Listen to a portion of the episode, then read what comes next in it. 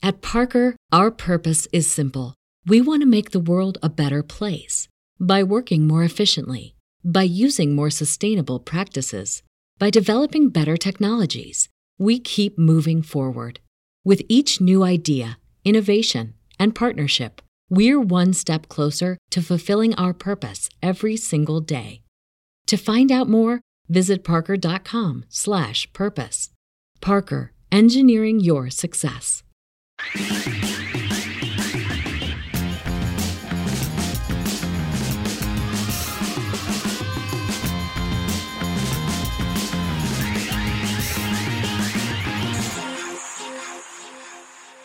Bienvenidos a un capítulo más de Sellout. Tenemos hoy a un gran invitado, un rockero, que yo en lo personal estoy un poco en modo fan y voy a tener que aguantarme. Ah, qué chido. Este, Chava Drago, la voz de Coda y la voz de Chava Drago como solista. Así Chava, es. bienvenido, gracias por estar por acá. No, hombre, muchísimas gracias. Un placer estar con ustedes. La verdad ya tenía ganas. No se nos, no se nos daba, ¿no? No se Porque nos daba. ellos son regios y yo también ahora soy norteño, pero de los cabos. Entonces no estamos Oh, tan cerca, padre. de todos modos.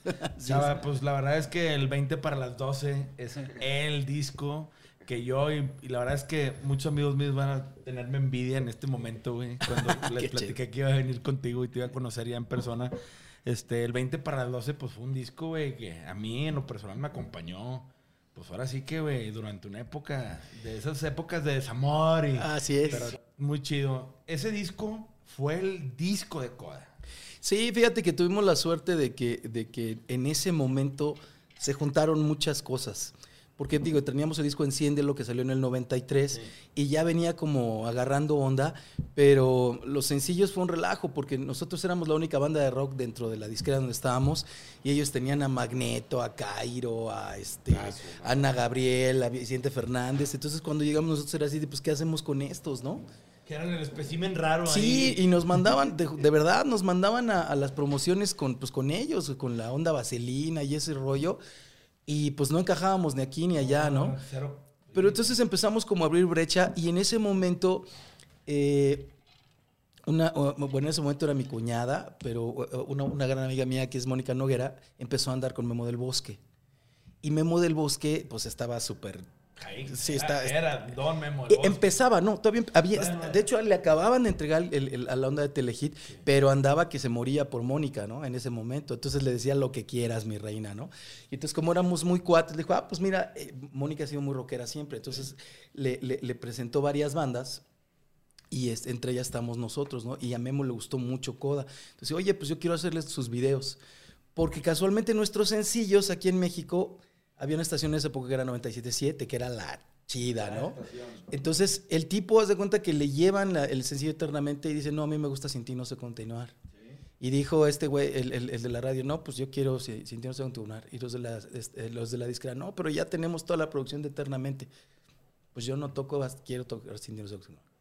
Y entonces, Ay, difícil, sí, güey. ca- entonces pusieron eternamente y este güey no tocó esa, ¿no? Y luego la- ya los de la disquera, cuando ya pasó el tiempo del sencillo, le llevan Sin ti no sé continuar y dice, ya no lo quiero tocar.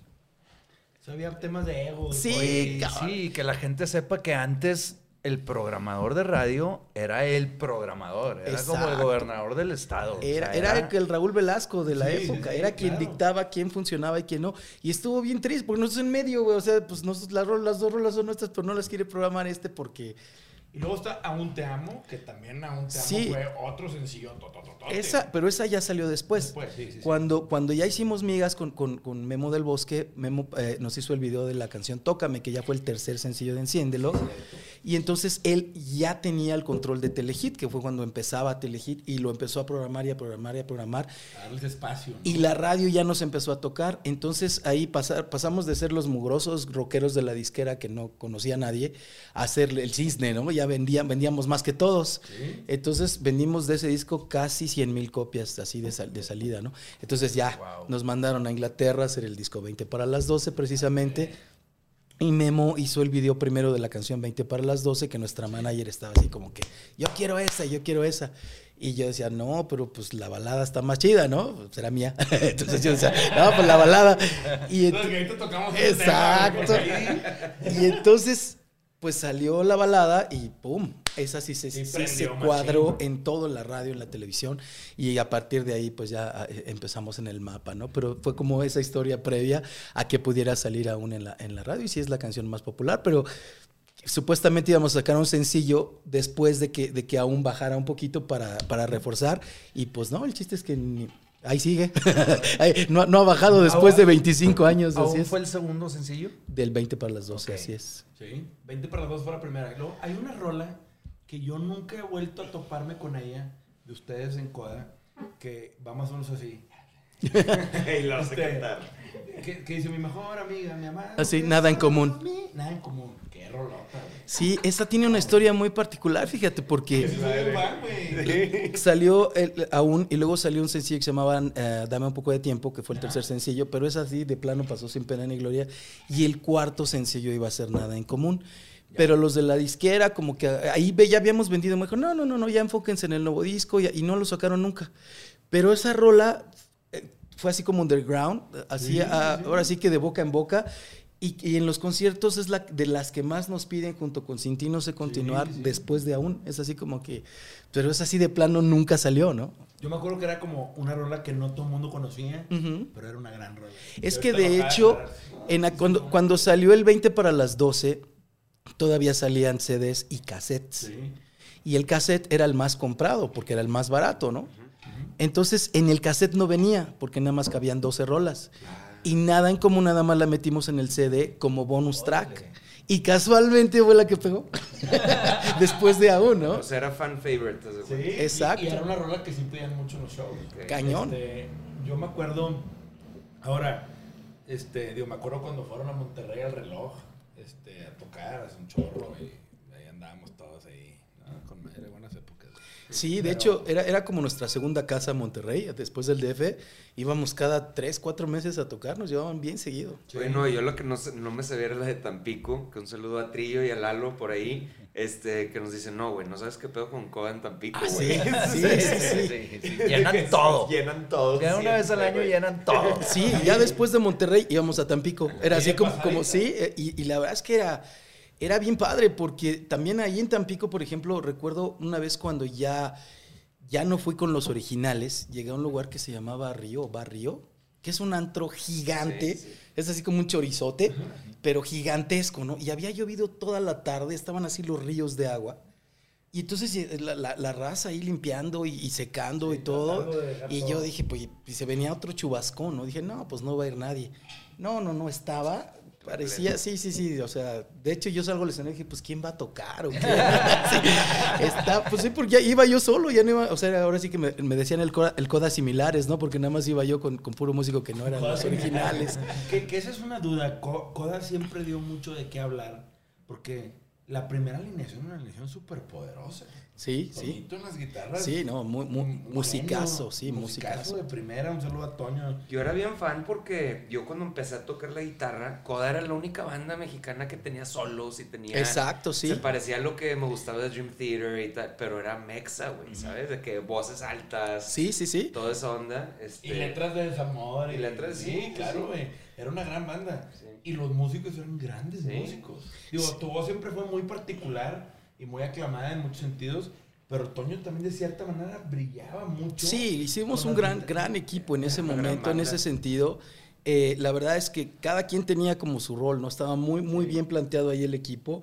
La base de, de Chucho y Alan era- eran, eran muy simples, pero mu- o sea, sonaban fuerte, ¿no? bien amarrados. bien amarraditos. Y, y David, que le daba otro toque con el teclado.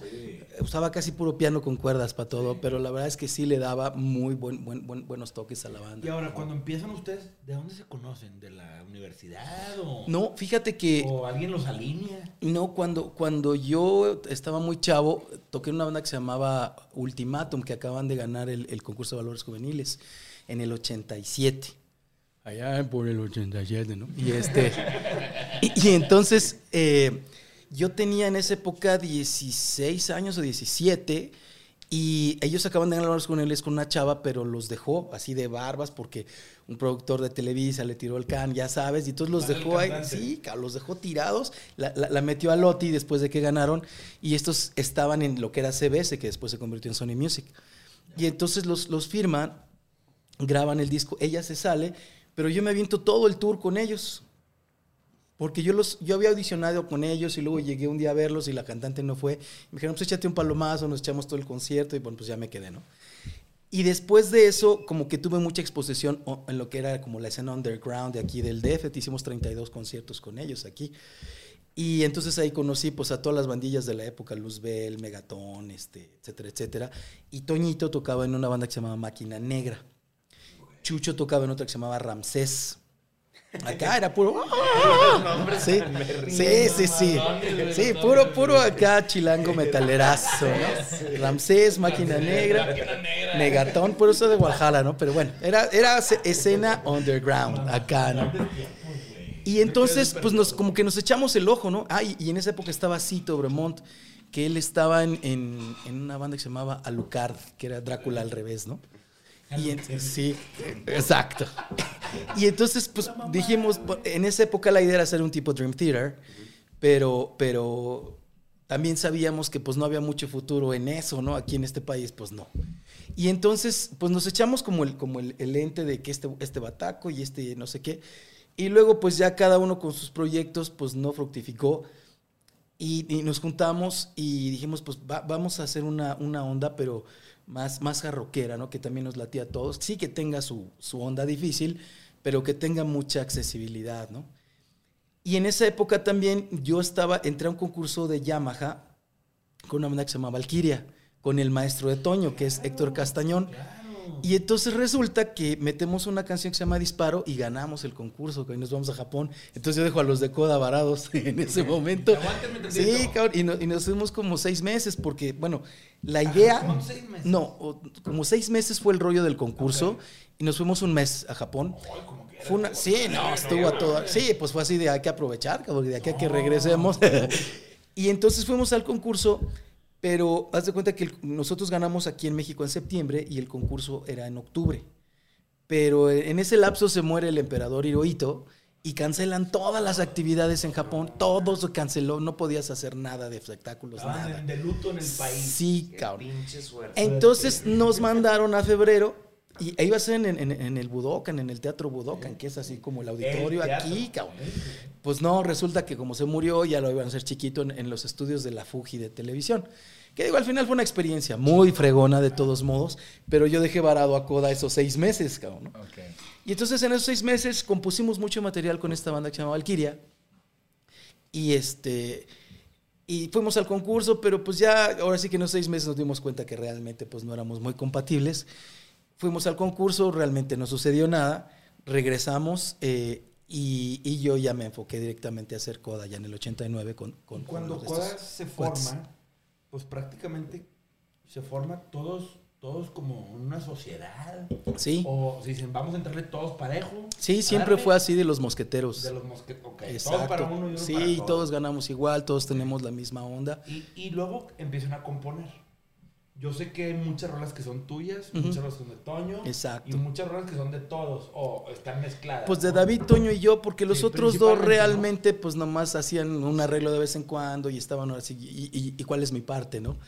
Pero te digo, teníamos como la democracia ahí de que, bueno, pues Pero tú y Toño eran los que más componían. Sí. David también tiene un par de rolas. tiene un par, buenas. pues todas las rolas así que empiecen piano. con piano son de él.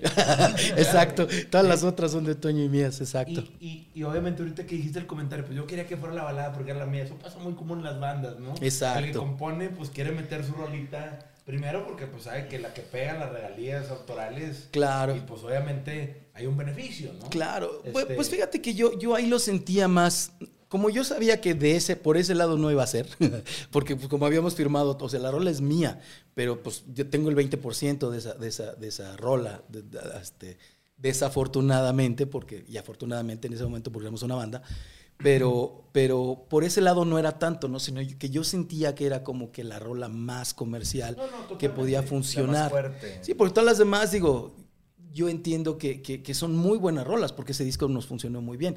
Pero también entiendo que el, el- el máximo. Tenía un potencial comercial. Sí, o sea, digo, 20 para las 12 no iba a entrar en una, en una casa en la tarde, no sé, a las 5 de la tarde con la familia, ¿no?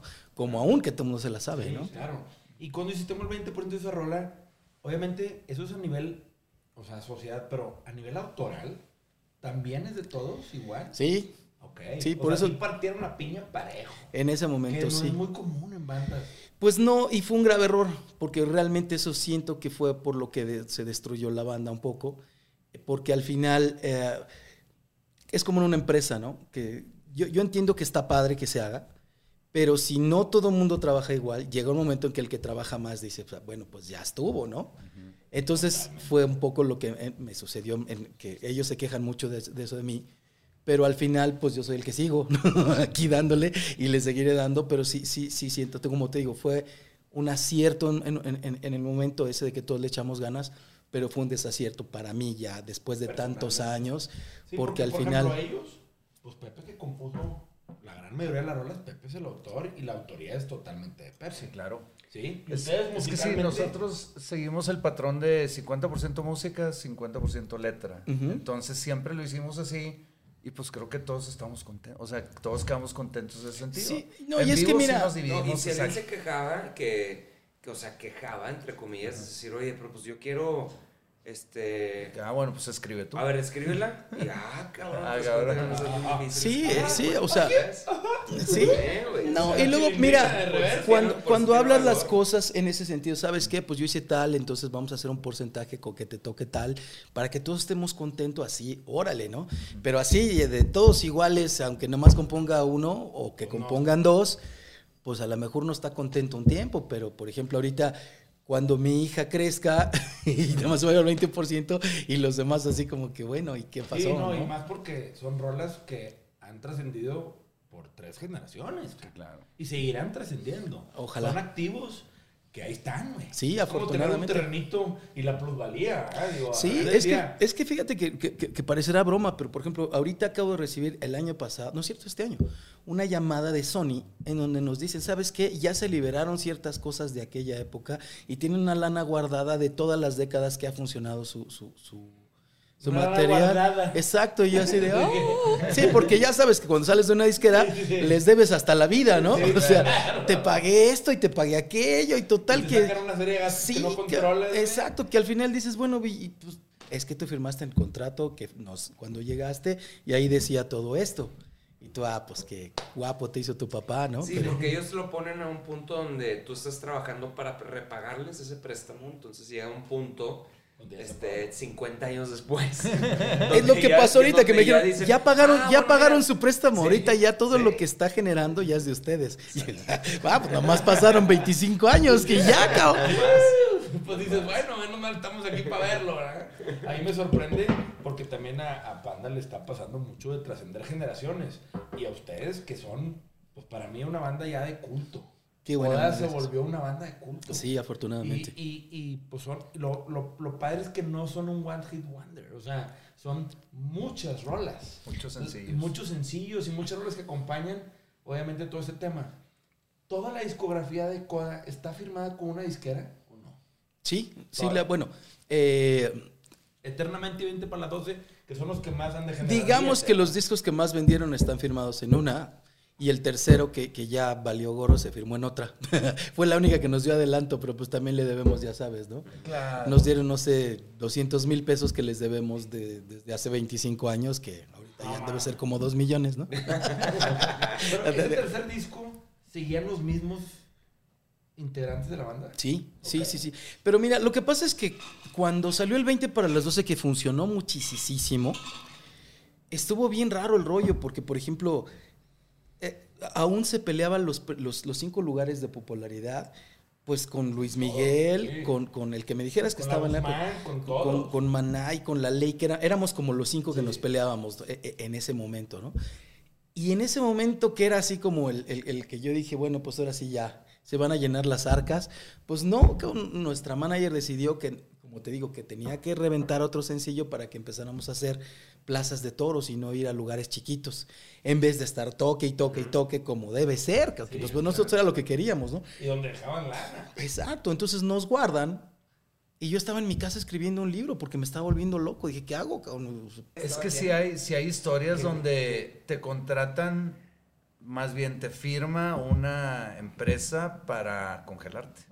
¿Sí? para darle paso a otras. a Es que otras suena tan, tan maquiavélico que parece ser que, o sea, que ni de pedo. Pero es que hay cual- tanto sí, dinero, hay tanto que- dinero que yo lo creo, o sea, pues... Es que obvio, mira, ¿no? yo me acuerdo cuando Artur, tú alguna vez contaste que cuando Van- Panda se toma este break y tú te avientas de solista y haces tu proyecto, todos los amigos desaparecieron en muchos sentidos, ¿verdad? Y, y cuando tocaste puertas era, pues tú eras parte Panda, pero ahora tú qué, ¿verdad? Ah, Exacto. claro. Sí. Sí. Si no vienes con esa marca detrás, Sí, igual. te lo interesa. Y entonces le dicen, bueno, sí, acá los queremos, ¿no? Si no los quieren en Sony, los queremos acá. Se los llevan y, y les dicen, bueno, pues en- entreguenme otras baladas tipo aún, ¿no? Pero pues ya no estaba el que compuso esa rola. y yo que iba me decían, Pasa. no, es que este, ¿sabes qué? Necesita hacer una fusión como entre Café Tacuba y, y, y no sé, este, Maná y, y, y Coda, güey. ¿Cómo, güey? Y yo, güey, ya tienes Café Tacuba, ya tienes Maná, y yo te estoy trayendo mi yo yo, rollo, güey, o sea. exacto. Pero en aquella época como que no le agarraban la onda a eso, o, no, o, o así me lo decían. Entonces Coda cabrón. existió con otro cantante Sí, también. sí, Ah, claro. Yo no sabía, Yo no sabía eso. Con Nat, pues, lo que pasa es que como no les estaban llevando el material que ellos esperaban, Pero no duró mucho eso. como, a- como un año. Pero, pues, no es nada. Pero exacto, pues Una- al final... La, la vida de una banda un año no es nada. Claro. Pero no sacaron disco ellos aparte. No, porque los congelaron ahí en, en, en, en, Universal. Ok. Porque no les llevaban el material que ¿Y querían. nunca y- pensaste en regresar tú con ellos bajo otras circunstancias en el momento que Sí, claro. Y dices, güey, pues la vida, también de repente sales, ay cabrón, este tema... Es que, ¿sabes qué? Yo, porque yo terminé que un poco... muy fregón, ¿eh? Yo, yo, yo terminé cansado, ¿ves? Pues. De estar, no sé si les pasó a ustedes, pero llega un momento que dices, es que esto es un círculo, ¿no? Salvas una cosa y vuelves a regresar y peleas por lo mismo, la vuelves a salvar y vuelves a pelear por lo mismo, y el ciclo va avanzando y, y, y sí va subiendo, ¿no? Y eso está padre, pero cuando regresas al punto ese de que otra vez este güey, ¿no? Así dices, otra ya, ¿no? Entonces yo ya estaba muy cansado de eso, así literal, porque yo era mucho de, de- yo soy muy, muy eh, emprendedor. Entonces siempre estoy metiendo, quiero meter rolas, quiero meter esto, quiero salir sobre un tema, quiero hacer esto. Y, y a- allá era de que no, espérate, el siguiente paso lo vamos a hacer así, y tú ya quieres correr. Y, no sé, y yo decía, ah, entonces yo llego a un momento, y todavía, ¿eh? Todavía soy así, muy de... de- digo, ¿qué pasa con las bandas? Es muy fácil lo que yo veo en mi experiencia. Es muy fácil romantizar todas las cosas. Totalmente, Y sí. no, y no piensan en, el, en, en la parte del trabajo y todo lo que se tiene que hacer para echar a andar la banda y todo. Entonces es muy fácil. Por ejemplo, ahorita algo dijiste de que.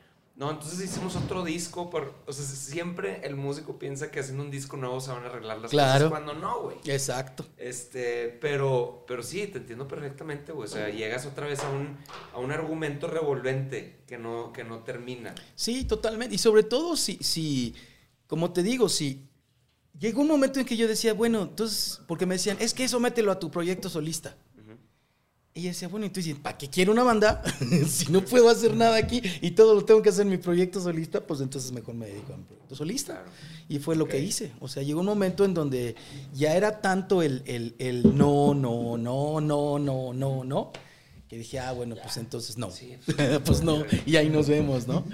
Y, y, y ahí fue cuando decidí salirme y, y contigo toqué puertas y como realmente nadie me las abrió, dije, bueno, pues, ¿qué otra cosa sé hacer, no? Y, y, este, y me puse a dar clases de inglés por muchos años.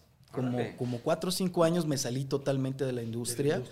Aparte, cuando yo me salí de la ¿Qué industria, toda, todavía no había internet.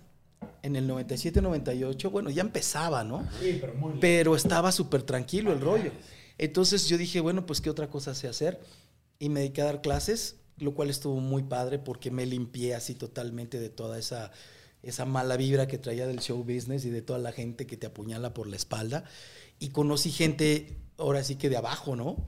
Y me empecé como otra vez a, a empapar de esa buena vibra y de esa buena onda de, de gente que te ayuda por querer ayudarte, no porque va a tener... De manera Exacto. es necesario de repente ¡pa! Sí, cortar por completo el. Así más o menos, digo, nos pasó a nosotros en pandemia que fue un desconecte por completo. güey. Yo no, ahorita no puedo saber nada Exacto. de la sí. música, de nada, de sentir ningún tipo de presión de nada, porque de cierta manera se siente sucio y manchado. ¿no? Sí, Porque no, te, te- enferma ya, ya hablarle a la gente porque sabes lo que te van a decir. Y, y, esa, y aparte estuvo padre para mí porque digo, yo, yo fui maestro de inglés sin saber, cabrón. o sea, bueno, sí sabía, pero no como para, No para para clases, dar para clases, ¿no? clases, sí. Y ya sabes, yo fui así de, bueno, pues yo doy los niveles básicos y no sé qué. Y entré a una escuela en donde se aprovechan de esa situación también, ¿no?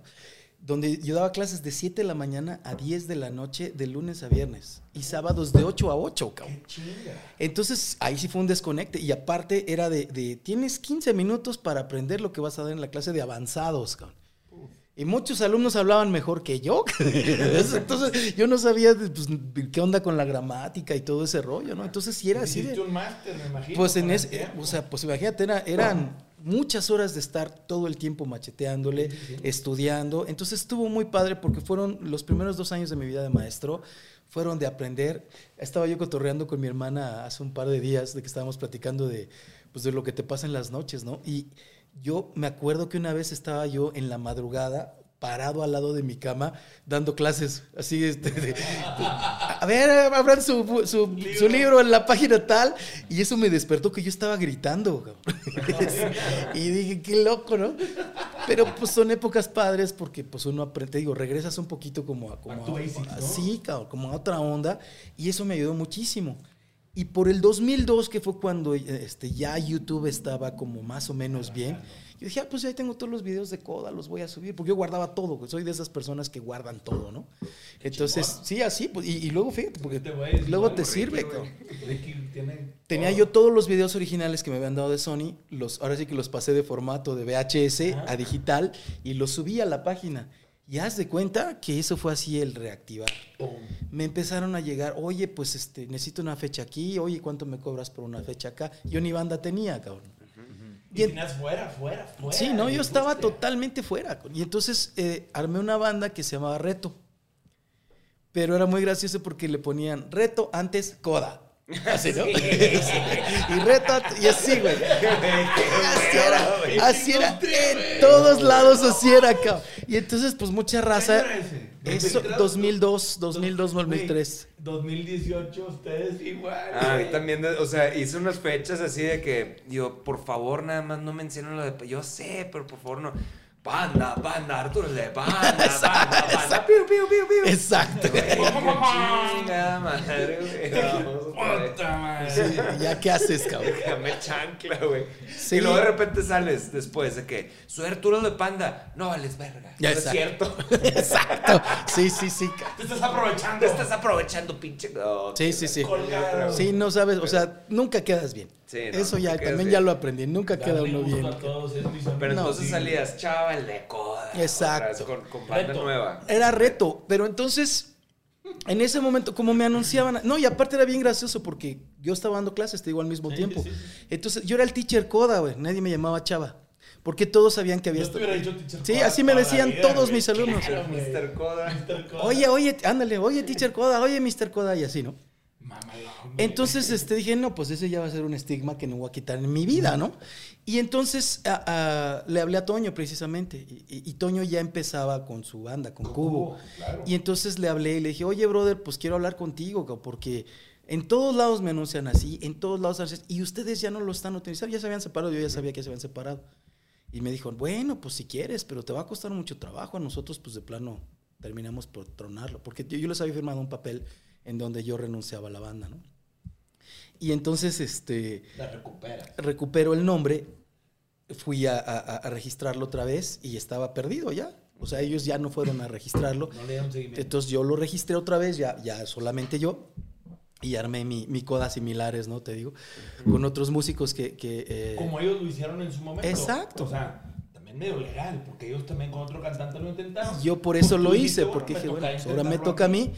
Y haz de cuenta que fue así como que el reactívese, ¿no? Y, y cosecha todo lo que sembraste en los noventas que, que, que no pudimos. Y, y fue cuando empezó esa onda de, de- de ir cada tres meses a Monterrey, a tres meses a Tampico, y se llenaban los antros y cantaban las rolas así a grito pelado. Güey.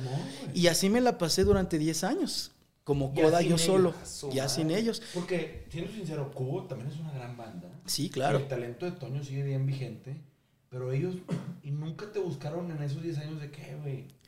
No, ahí. no, fíjate que no, porque como que todos terminamos como medio... Asqueadones, güey. Y, y fíjate que a donde yo llegamos, ya, perdónate con el Toñito, ya no se rasguen las medias y no sé qué, ¿no? Y mucho tiempo lo pensé, ¿no? Pero dije, pues la verdad, no quiero regresar a esa onda, ¿no? Pero, ¿Y tú tenías conflicto con Toño? O sea, chocaban mucho ustedes a nivel, o sea, no digo de personal, a nivel creativo, a nivel Eh, banda, sí. los líderes de la banda. pues de las dos, la verdad es que nunca, al principio sí éramos uña y mugre, pero ya después sí fue el- totalmente el, el- lo contrario, no nos llevamos bien ya ni... Ni- yo veo que era una, una dupla bien poderosa. Sí, no, la verdad es que mira, No si nos vemos estamos bien chido y, y- y lo hacemos, pero ya a nivel trabajo, como Hay que, otro tipo de modelo ahí. pues mira, a mí no me gusta lo que hace él y a él no le gusta lo que hago yo. Y se, y se- y se vale. vale, ¿eh? Pero es que es algo, eso es algo muy de, de madurez como personas, pero la gente no quiere Claro. entender eso nunca. Y entonces antes era un, antes era un bueno, yo te lo acepto, pero pues le voy a echar las ganas, ¿no? Serías. Pero llega un momento en donde dices, pues es que, como para qué si Y te voy a decir una cosa, lo, más interesante de esto es que ni él estaba mal ni tú estabas mal. No, no. Simplemente es, no se dio. Exacto. Sí, no no, se da, y ya, sí, y ya no, no ya pasa no. nada. Inclusive ayer me preguntaba eso, este, estaba yo en un podcast con Kenny y me decía, ¿y cuándo vamos a tener un material nuevo? Y le digo, pues yo no, yo creo que nunca. O sea, si nos vamos a juntar, nos vemos bien chido, tocamos las rolas viejitas, hacemos un eventote y va a estar bien padre y nos vamos a llevar increíble y shalala. Pero así como volver a crear, Es muy complicado. Sí, porque no, o sea, ya lo que hacemos lo hacemos muy afuera, es por crear, cabrón. También te voy a decir una cosa, el fan de Hueso Colorado, yo tengo varios amigos que güey, realmente me van a chillar cuando vean este pedo. No, no, pero tengo dos amigos míos que, güey, yo escuché el disco de Coda en repeat, yendo a la Isla del Padre de Monterrey, 80 veces seguidas, y ahora no me lo muevan a la radio. Es que sí estaba chido, güey. Güey, Estaba, era estaba muy. el disco, pedo. ¿Sí? Y yo, la neta, sí me considero muy fan. Y el, la, yo cuando investigaba, porque también en esos entonces no había tanta información en internet, te agarrabas el librito del disco. Sí, sí. Y lo que te Era, era ¿no? más romántico el rollo, yo me acuerdo igualito. Yo cuando los vi en Monterrey una vez, en el escenario, Toño y Chava se adueñaban del escenario. O sea, no, no, no de mérito a los otros miembros de la banda, ¿sí? Pero, pero sí había una química entre ustedes. Sí, no, güey, la que- verdad es que... Pero Y también, pero yo- también yo entiendo o sea, lo que estaba diciendo ahorita de, o sea, fuera de, de, de, de todo lo que escuchamos a Coda, eso de que de repente entra Molotov, entra tal, tal, tal, y pues también para, para seguir haciendo lo que estás haciendo y ser fiel a tu sonido, es bien difícil, güey. No, O no, sí, pero yo, yo entiendo a los fans, a lo que yo iba. Ok. Es yo entiendo a los fans que digan, ya relate con Toñito, güey. Ah. O sea, el, alguna vez vendremos, ve- volveremos a ver a Chava y a Toño, dándose un abrazo en el escenario y haciendo esa química que la verdad es que los distinguía por muchos años. Sí, no, y, y la Y verdad es que videos y la- seguramente sí, o sea, después hicimos una reunión en el 2012 y nos fue muy bien, porque No, te digo que ahí ya fue cuando cosechamos. De hecho, abrimos ahí en Monterrey, y fuimos Sí. a Monterrey y a Torreón, y de ahí nos fuimos para España, güey. Sí, que no, no, nunca habíamos yo ido. estuve en ese show en Monterrey. Ese show fue increíble. Toda mi raza fue. Y estaba hasta el gorro, ese No, lugar no. era, era el- era el, el Woodstock, El se Woodstock, llamaba. Ahí con los, el Bruno Sainz. y Estaba Horacio Sainz, amigos. queque y fue una noche No, así de y yo con mi cara de ya ven, güey. ya les dije, Les ¿no? dije, cabrones. Y, y a mí y, y fíjate que yo ya venía arrastrando toda esa onda, pero cuando la raza supo que nos juntábamos, armamos un pachangononón gigante, ¿no? Yo fui a Y duró muchos años, muchos Del, años. del 2012 a qué se reunieron. Hasta- bueno, ahorita, años, ¿no? ahorita seguimos juntos, o sea, seguimos eh, con esa, o sea, ya no nos hemos separado desde Pero entonces. Ya no son los similares. No, no, no. De hecho, en ese momento yo les dije a los similares, amiguitos, perdón, pero pues la verdad es que la raza está pide y pide a la banda. No, y la yo banda voy a banda. seguir con, como solista si quieren, podemos seguir con esta, esta onda. Y pues ya no quisieron, ¿no? Pero pues yo decía, bueno, los, los fans de Coda se merecen esta onda. Y regresé con, con- con- con los originales. Y estuvo muy padre porque fueron cinco años muy intensos, ¿eh? Así de... Qué de- bueno. de estar- Entonces sí se juntaron, Sí, güey. Yo sí, pensé que ya no, habían sí nos hablar juntamos. Yo me acuerdo de la Qué época de. Chava y los músicos y la neta, había algo de hate, porque, y yo lo llegué a hacer, de que a mí me cagaba que no estuviera Toño, güey. ¿Sí? O sea, Sí, no, me pasó, cagaba, me pasó mucho, mucho. A mí me cagaba, cabrón, porque yo la neta sí soy bien fan de ese güey. Y lo que hacían ustedes juntos era algo bien chingón. Y yo decía, no mames, man. Sí, yo, yo me acuerdo, es, yo lo veo así, fíjate, está muy curioso, güey. Es como un amigo que es, es dueño de unos elotes muy famosos ahí en, la, en Monterrey, Ajá. que me decía, güey, una vez hicimos pruebas de, para, para reducir el costo de la mayonesa un poquito. De, de todos los de- y, y estaban igual, o sea, sabía igual, y costaba 40% menos. Lo cambiamos, las ventas cayeron, güey. Por el 50%, Sí, ¿te das cuenta? sí, sí. De que no sé cómo la gente percibe, güey, ese, o sea, por más que... Pinche no analogía. digas, o sea, es de que, ¿qué pedo? O sea, por más que no, no estén enterados, lo sienten Lo y se sienten, lo perciben, lo ven. Y pasa igual como, por ejemplo, nos decía Fede, un, un ex manager de nosotros que manejaba Fobia. Oye, pues tenía a los dos principales, por así decirlos, con otros músicos. El cantante y el guitarrista cantautor con otros músicos. La gente de repente se empezó a dar cuenta que, pues no. O sea, no iba tanta gente al show. Por más que los, por más que los músicos, por más que los músicos no, no son tan protagónicos como el cantante, que siempre es el cantante, o hay veces que el guitarrista principal, pues en este caso estaban, pues, pero de repente pues no vende, no vende tanto como Sí, antes. es, es bien raro. Y fíjate que me pasó hasta ¿Qué con los, raro? con los originales, ya, ya que estábamos los cinco. Decían, oh, es que sí son, pero ya no traen la greña. Ah, es que aparte Pues ya no crece, cabrón. o sea, o sea, siempre había algo, ¿es? Siempre, siempre había algo, cabrón. Era así de, puta, ¿y ahora qué, cabrón? Y sí son los mismos, pero este ya está como más gordito, ¿no? Güey, Eh, güey, te ves más grande, pendejo, fue hace 30 años. Exacto, pues espérate, brother. Dije que aquí estoy, cabrón. Sí, sí, sí. toda madre. Sí, o sea, sí. No, no, claro. Ahí fue donde dije, es que nunca, nunca les va a dar No, un no, gusto. no. Pero sí fue un madrazo el regreso. Sí, Y la verdad es que fue un madrazo que mucha gente, al menos los fans de Hueso Colorado, esperaban. sí, y me da claro. mucho gusto el. qué, qué padre historia el. No funcionó. Lo intentaron ellos. Sí, sí, claro. Lo intenté yo. Agarraste vuelo porque si tocaste No, a mí me, a mí me fue muy Sí. bien, muy bien. Y luego volvieron y también funcionó. Sí, Oye, chava, ¿y lo hicieron la- el regreso con una gira planeada o fue de que abrimos fechas? no, fíjate que yo traía ya varias fechas con el- los similares. Ajá. Pero cuando le dije a todos los organizadores, ¿sabes qué? Hay chance de hacerlo con los originales. Va, de volada, órale. Y así se empezó a, a, Ah, ya, a- agrandar. armar, a- El problema ahí ta- es que ahí empezaron a surgir otros, otros conflictos de interés, porque Toño traía toda su, su, su gente con la que venía trabajando con Cubo, sus managers, sus cosas, y yo traía oficina, los míos. los tuyos. Entonces, a la hora de juntarlos, pues ya sabes, ¿no? Empieza sí. que esto, que lo otro, que aquello, cosas. y total que mi equipo fue el que salió perdiendo y se fueron. ¿no? Entonces nos quedamos con el de él y este Y que funcionó. estuvo muy bien un tiempo, pero el problema es que después pues ya los corrió el- a, los, a los mismos, ¿no? Y ahí fue donde como que empezó el debacle de la que- que segunda. estaban con, con Bunker, ¿no? Exacto. Sí. Estuvimos un, un- Un rato andábamos ahí negociando. Sí, porque Bunker traía también a Cubo. Exacto. En ese entonces. Fede. Sí, Sí. claro. A mí me platicó algo Toño en algún momento. Este, pero la verdad es que ese regreso fue, güey. La, o sea, yo tenía amigos que la neta, sí fue que no seas mamón, este pedo es. Sí, la verdad, estuvo, estuvo Y muy Yo fui a ese show al gusto que es en la carretera nacional, está el David pintado y todas las pinches esculturas de Horacio Sainz y Bruno. Un saludo al Bruno. Russell, voy a toda madre. Este, pero yo creo que ha sido el show más grande que han traído al gusto, sin duda, güey. Sin duda. ¿Neta? Sí, sin duda, güey. Había carros, yo me acuerdo, güey. Sí, estuvo Que muy- fue que ni te lleves carro, pendejo. Y que te tiren ahí, a ver cómo te regresas pinches filas, la carretera un cague. ¿Por qué? Porque venía coda, güey. Sí, no, y estaba, Entonces, ¿qué estaba la fila así como Y todos, chavo y Toño van a tocar, Exacto, pendejo". estuvo bien gracioso. Me pasó igual porque desde que nos subimos al escenario así de... Y no se callaban, güey. Y yo, pues, ¿quién viene? ¿O qué? Pues, Igual, ¿te imaginas el papa o qué chingados? Que andan regalando. Exacto. tío. Pasen. No, no habían visto la alineación original en más de 10 a- no, pues No, como Más, 15 sí, como 15, años. 15 no, años pues duramos sí, separados. que un la euforia de la No, nostalgia. la de- Sí, estuvo muy Y era una fregón. banda de culto.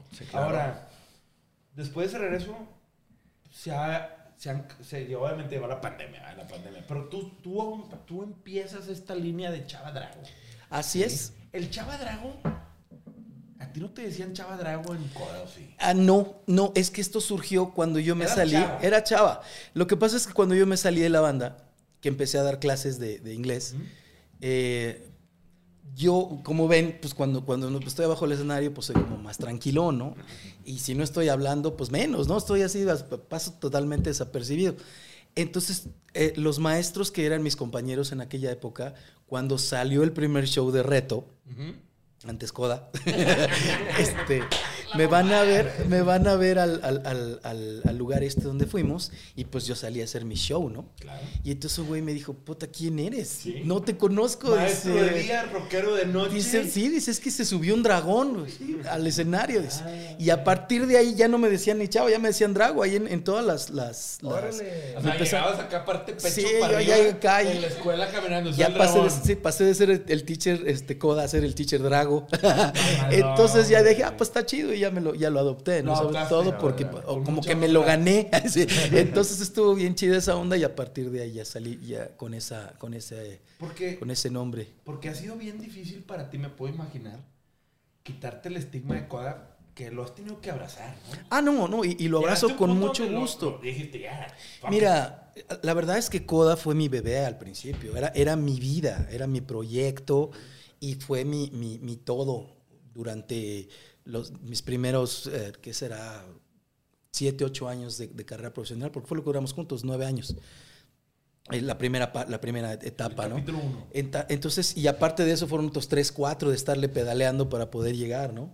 Entonces, en ese momento era, de hecho, yo andaba, eh, yo vivo, siempre he vivido en, en el norte de la ciudad, allá por satélite, y ensayábamos en Coyoacán, cabrón. Ah, madre. Y me iba yo en metro, Chíngate. porque pues en esa época no había lana. Sí, Te digo, tenía yo 17 años, 18. Entonces me aventaba pues hora y media, casi dos horas de, para llegar allá y hora y media de regreso, más las tres, cuatro horas que nos aventábamos de ensayo.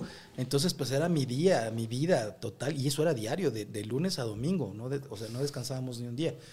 Entonces, cuando, cuando deja de, de- de ser eso, sí fue muy difícil. Para mí fue así como, o sea, sí estaba yo cansado, pero también decía, pues, ¿y ahora qué voy a hacer? Pues es lo único que conozco, ¿no? Y entonces a, pa- a partir de ahí, te yo siempre he sido muy emprendedor y, y a partir de ahí dije, bueno, pues vamos a intentarle otra cosa y otra cosa. Y luego me enfrenté con muchos estigmas, ¿no? Como que la gente en aquella época era de, a mí me gusta Coda, ¿no? Y tú no, y, y nada más acepto uno. Ahorita ya te aceptan todos los proyectos que traigas.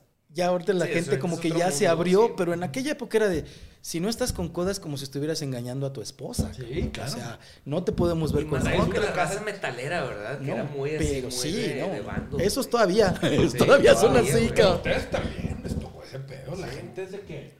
Tú cuando te lanzaste solista era. Tócate la de panda, güey. No, sí, pero digo, no tan fuerte como cuando hicimos Desierto que piensan que, unos piensan que es, ah, traicionaste a estos güeyes y eso, o sea, no entienden. Sí, no, porque realmente no, no. pues, está bien, digo. Pues tú lo estás haciendo, ¿no?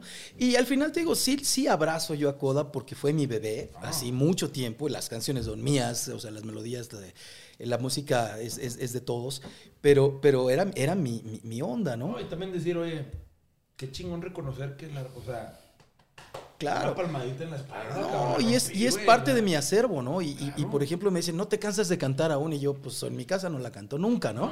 Pero cuando veo a No los... levanto. Exacto. Pero si veo a los fans... Exacto. Si veo a los fans que se están deshaciendo por la rola o que me piden tal cual otra, pues son mías, ¿no? O sea, son mis hijos también. Entonces, yo las aviento, obviamente, obviamente digo, no sé si te pase seguramente, pero para mí el, el- el- el disco que más me gusta es el más reciente, ¿no? El que acabo de Sí. terminar y el que quiero sacar, ¿no? El que quiero que Claro. conozca la raza. es tu última rola. Exacto. O sea, siempre tienes que pelear tu última creación como creativo o compositor. Exacto. Peleas el último bebé que saca. Y me piden mucho, este, digo, las de coda y las toco con mucho gusto, ¿no? Pero sí, lo, lo- lo digo, al final, este, sí es parte de mí, pero es parte, una. Es parte claro. de mí, no es, No es mi no, no es todo. mi todo como Es- era antes, ¿no? Pero es que es- esa, esa es una madurez, yo creo que no nada más para un artista, sino cualquier persona en la vida. Exacto. De que no nada más eres un papá, güey. Exacto. No nada más eres un mejor amigo, no nada más eres un malo buen hijo, un buen esposo, o, un- o, Bueno, obvio, pareja. o sí, o, o un buen este, profesionista. Eres un chingo de cosas, cabrón. Sí, claro. No, o sea, sí, no, es igual. Pero, pero es admirable el hecho de, güey, Chava de haber tocado el cielo con coda. Que a mí me deja algo bien chingón. El güey, dije, a la mierda y voy a dar clases de inglés. Sí, pues Güey, es que... ese pedo es un giro de 360 grados con los ojos vendados. Marometa incluye el circo de hermanos. Sí, es- necesito desintoxicarme de todo el To- mugrero y de voy todo. a hacerlo bien. Y cuando regresas con Coda en el 2012, ¿no te sentías más limpio? ¿No te sentías más...? Sí, totalmente. contigo mismo. Sí, no, totalmente. Sobre todo porque eh, intenté otra cosa y me fue muy bien. Y luego regresé a la música y me fue muy bien. Y ya fue más como un, este, ¿saben qué? Pues est- está este, está este pastel que hicimos entre todos y pues me lo estoy comiendo yo solo. Entonces, no está mal que entre todos le entremos. Y luego ya entre todos le entramos y se acabó el pastel. y entonces pues teníamos que hacer más, ¿no? Pero ahí fue en ese momento que ya no estaba ese pastel. Porque estuvo bien padre, digo, fuimos a lugares que no habíamos ido, fuimos a Honduras, a Colombia, a España, a este, Guatemala, El Salvador, Costa Rica, o sea, nos sí aventamos un giro, ¿no? no, exacto, totalmente. Porque ahí eran independientes o estaban otra vez firmados. Eh, no, no, no, no, no, realmente ya no quisimos firmar con nadie, Con nadie. porque obviamente es, es- es muy difícil. Claro. Y todos los que te ofrecen algo, es como les decía yo, ¿no? Ah, vale en solo que aquella época, güey, pues ya tenemos más de 40 años todos. O sea, no va a venir un productor a decirte, oye, ¿Qué crees? te, voy, te descubrí, ¿no? ¿Sabes qué? Te voy a invertir. Y- Eres la siguiente estrella. No, pues ahora el productor eres tú, tú eres tu Aunque no empresa, sé, cabrón. ¿eh? Ahorita me deja pensando, ahorita, ahorita, ahorita, ahorita donde estamos en el mundo, ya no existe ese top 5 No, que, que, no. que, que nos peleábamos con en los 90. No, ya no. Que, el, que, que ahorita siempre va a existir un top 5 mundial que donde está de que Bad Bunny. Claro. Siempre va a existir, son cosas corporativas. es Sí, pero totalmente. Ahorita el nicho es, es el nuevo grande. Yo creo que, o sea, si un Coda hace que un disco todavía de que no comercial, bien progresivo, le iría bien, güey. ¿Sabes? o sea, de que de cierta manera decir, vamos a hacer, ¿sabes qué? Cinco baladas de que te mamaste las, mejor, las baladas más cabronas del mundo y cinco rolas de que, que, que no va a poder escuchar una familia de- mientras come. Como ese Sí, tipo, claro, o sea, que no va a claro, claro, como Güey, ahí esta. está, güey. Nicho, güey. Así, nicho, güey. Sí, Yo creo que sí jala, güey. Ayer Alex Dora, creo que. O sea, no Alex está, Dora. no está descabellado, güey. Que Alex Dora es de que ya vamos a sacar disco nuevo. De que. Ah, Sí, cabrón. porque- No, pero sin, sin, sin, este, sin pretensiones de vamos a ir a tocar el cielo con. No, güey. Es nada más de que un trabajo ahí que se hace. Yo creo que sí se. Sí, Yo se también arma, creo, o sea, como, yo- como lo planteó Pues, Arturo, pues, pues, pues fíjate que lo hicimos, hicimos un que se llamó Ciclos, en, en ese regreso, desde ahí nos dimos cuenta que ya la, la fórmula ya no estaba tan, ah, tan, ya, tan ya, chida. La, la maquinaria. Y también regresamos al, al- al- al primer tema. Esto es una industria. Claro. Es bien padre componer y como dices tú, el nuevo disco nos va a sacar adelante si lo trabajas. Claro. No Claro. importa lo que saques. No. Pero lo tienes que trabajar. Es como, como esto. el- o sea, si tú sacas esto y nadie sabe que lo sacaste, pues se te va a quedar en tu casa, cabrón. Claro. Hay Entonces, que promocionarlo, hay que venderlo. y como banda, si son cinco, pues hay que hacerlo los cinco, porque los cinco somos los empresarios. Si nomás lo hace uno, ¿qué va a pasar? Es que mira, acabas de dar un punto. Es que sí. Güey, acaba de decir. Es que sí, Oro la molido, clave. güey. De que si no lo vas a trabajar como con promo y demás, No lo hagas. Ojalá. pues ¿para qué, güey? Pues lo Puede haces en tu casa y te lo quedas Sí. para ti, pero, Sí. pero si realmente tu, tu idea es... Es que es bien, es, es bien padre porque e- es, es por lo que me encanta la industria de la música. Tú como compositor, cuando estás haciendo tu rola y creas todo el arte, bla, bla, bla, y acabas la rola, ahí en ese momento se acaba el arte. Porque tú cuando ya lo plasmas, ya se vuelve un producto. Y es lo que muchos artistas no entienden. Entonces, ese producto ya es como este que nos estamos bebiendo, como este que estamos vistiendo. Si tú no lo promocionas, Nadie se entera. nadie se entera y, y desafortunadamente vivimos en una sociedad en donde el éxito se mide de, de- depende que tanto lo Consuma, conozca la gente, lo, lo consuma, ¿no? Esto es lo que se considera como un éxito Porque- comercial, Claro. pero es un producto.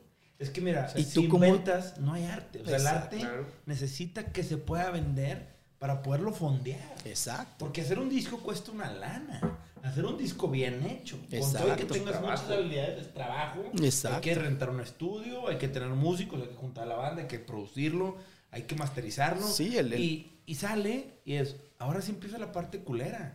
Vete a venderlo. Ve a hacer folders, Exacto.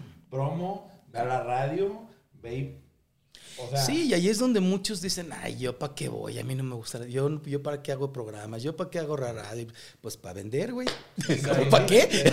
para que te conozcan, ¿no? O sea, es bien padre pararte en el escenario y que la raza o te sea, hay grite, ciertos cabrón. artistas, los, los, los únicos, los únicos 20 artistas de los que habla la revista Rolling Stone, güey, por ejemplo, este, que hacen, hacen ver como que est- esta parte romántica donde un artista no se vende, ¿no? O sea, donde como que vende solo, que no es cierto. No. O sea, el, el no venderse también es una, es una venta. O sea, todo se vende de una manera u otra. Sí, claro, es- es- ¿Sabes? es- O son, sea, son estrategias de marketing. estrategias. Y, y exacto, y, y las disqueras O todavía sea, el que salir tienen tú su decir, lugar. no me estoy vendiendo, yo no me voy a vender. Ajá. Es, ya te estás, estás vendiendo como el no vendo. Exacto, pues ¿Sabes? pre- pregúntale al a Nirvana, ¿no? Sí, claro, sí. Los antisistemas. Exacto. ¿no? Los que llegaban y retaban el sistema también vendían. Ah, de, de- de esa manera. Y ahorita dices, güey, Disney Plus que sacó un documental de los Beatles, güey, de todo el footage. Tipo Ricky y Chava que guardan todo. A huevo un cabrón dijo, "Ay, ¿qué creen? Tengo 20 horas de Exacto. footage de estos güeyes haciendo chingaderas. Venga, para acá y van unos millones. exacto. Güey, eso vale un chingo. Fíjate que yo, yo, yo vi una película, seguramente te la vieron. No vendan. Exacto. La del diablo viste a la moda. Claro.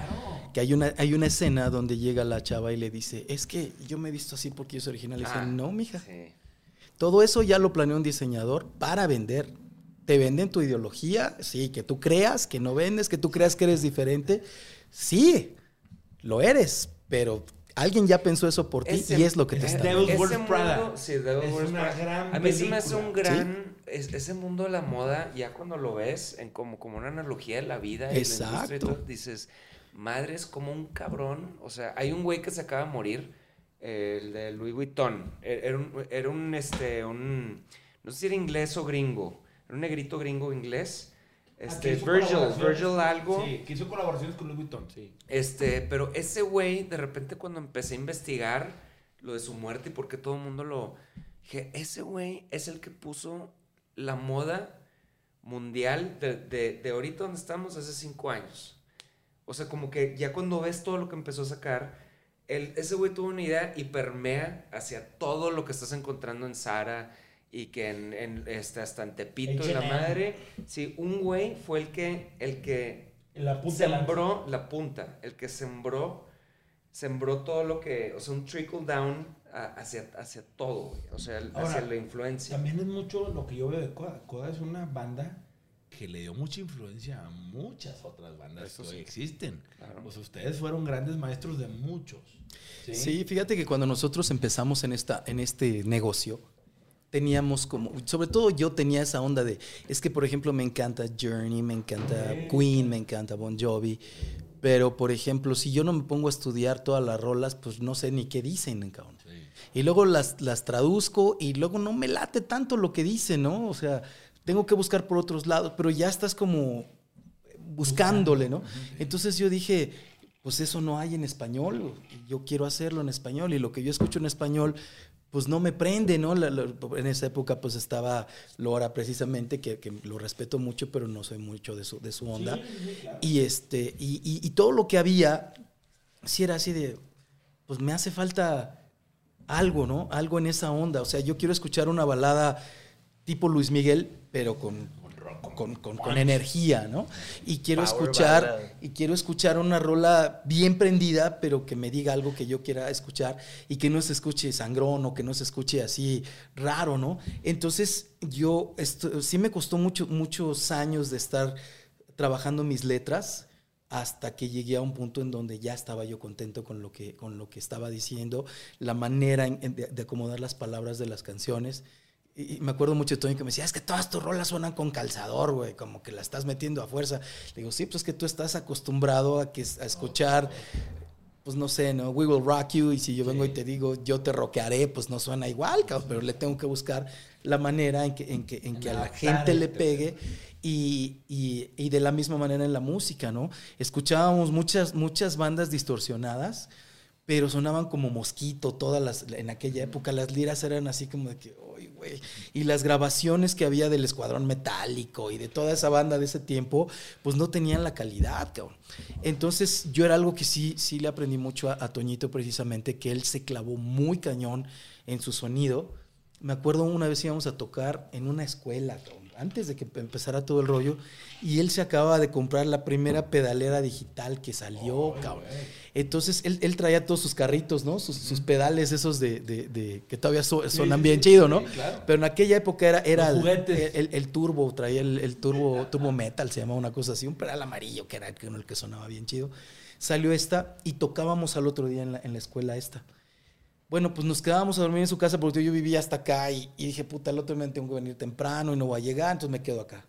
Pues toda la noche se la pasó sacándole sonido, estudiando el manual, viendo no sé qué, hasta que encontró un sonido parecido al de su pedal. Le digo, si ya tienes el pedal, ¿por qué nos, ¿por qué nos martirizas, cabrón? Y, y la verdad es que eh, le admiro mucho eso, ¿no? Que él, él- él estaba muy clavado con su sonido y, y su técnica ah, para tocar, ¿no? Los solos. Eh, y eso fue algo que no había en ese momento. ¿no? No, y que fue complementario mucho a tu voz también. Yo Porque- que esa magia fue cabrón. Había ya varios guitarristas. Por ejemplo, hubo, hubo un concurso de Fender en aquella época que ganó otro amigo mío con el que yo tocaba que se llama César Calderón, que es muy bueno. Pero la diferencia con Toño es que Toño es muy creativo. Y, y, si pone, o sea, no es. Cuando mete un guajolotazo es porque va ahí, cabrón. Me pones ese término. de, ¿Vas a Sí, guajolotear? echas un- exacto. Cuando te aventas un guajolotazo es porque va ahí. Sí, cabrón. Pero todo el tiempo lleva una melodía que te va a llevar a eso, ¿no? Entonces, es, eso es lo que me gustaba mucho de él y lo que no había. Era, si te- tú escuchas los discos previos a eso, sí era puro desde que empieza hasta que se acaba, parecía ejercicio, ¿no? Y Entonces me acuerdo, o sea, te puedo tararear el de Eterna, el de, no, no, el de Tócame. Era. Sí.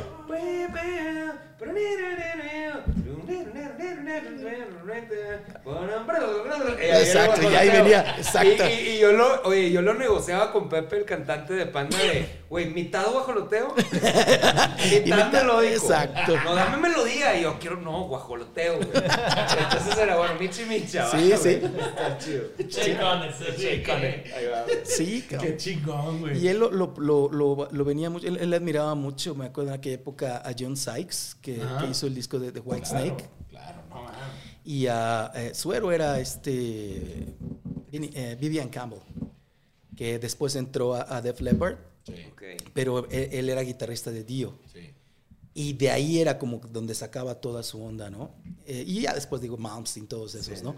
Pero esos eran como, y era bien raro, ¿no? Porque pues eran güeyes que decías, pues nadie los conoce, ¿no? Pero sí tenían un toque. Eh, Vinnie Moore era otro que de los que le gustaban mucho, que tenían todo ese toque, ese, ese, ese vibrato, ese- esa, esa El primer melodía. CD que compré en mi vida fue de Vinnie Moore. Fíjate. El, el Meltdown. Sí. Muy chido. tú también, Vinnie Moore. pues eres bien fan de toda esa música, güey. Sí, bueno, Vinnie Moore era más como guitarrista, que nada más se dedicaba a ser guitarrista. Claro. Pero. pues Sí, es que había toda una escuela de que yo también, de que Greg Howe, este... Sí, en esa época era así. Vai, eran todos Jason ellos. Becker, el que, se, el que le... Sí, después se- se- se- Sí, o sea, todo eso era como un mundito que tenía yo cuando Sí, estaba chiquito. y güey. yo los conocí a todos ellos por él, porque a mí mi onda era más, yo estaba más en, en- en la onda Van Halen, Rat, Black Sabbath, todo ese rollo, ¿no? Eh, y luego llega él con esa onda y dije, ah, pues vamos a fusionarlo. Y, y te digo, en esa época sí funcionó bien chido, porque como que traíamos el mismo rollo. At Parker, our purpose is simple. We want to make the world a better place by working more efficiently, by using more sustainable practices, by developing better technologies. We keep moving forward. With each new idea, innovation, and partnership, we're one step closer to fulfilling our purpose every single day.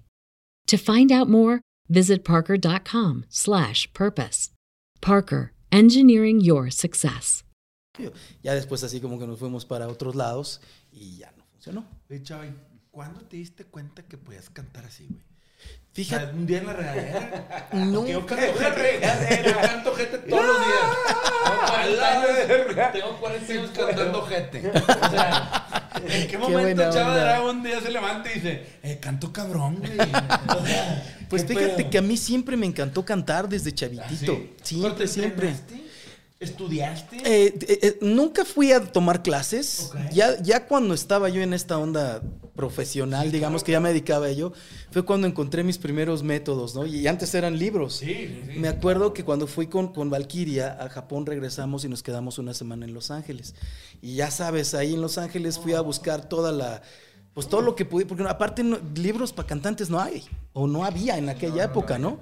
Entonces yo me, me encontré uno, uno chiquitito en español y uno en inglés y los compré los dos. Dije, ya sabes, ¿no? De- Y, y traía hasta su cassette para los ejercicios.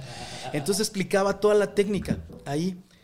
Eh, me acuerdo que yo, por ejemplo, el primer disco que grabé lo grabé a los 17 años, que es el de Megatón. Ok. Y ahorita no lo puedo ni oír, cabrón, la neta, ¿no? Honesta. Hay mucha gente que le encanta y es un disco de culto y guau, guau, guau.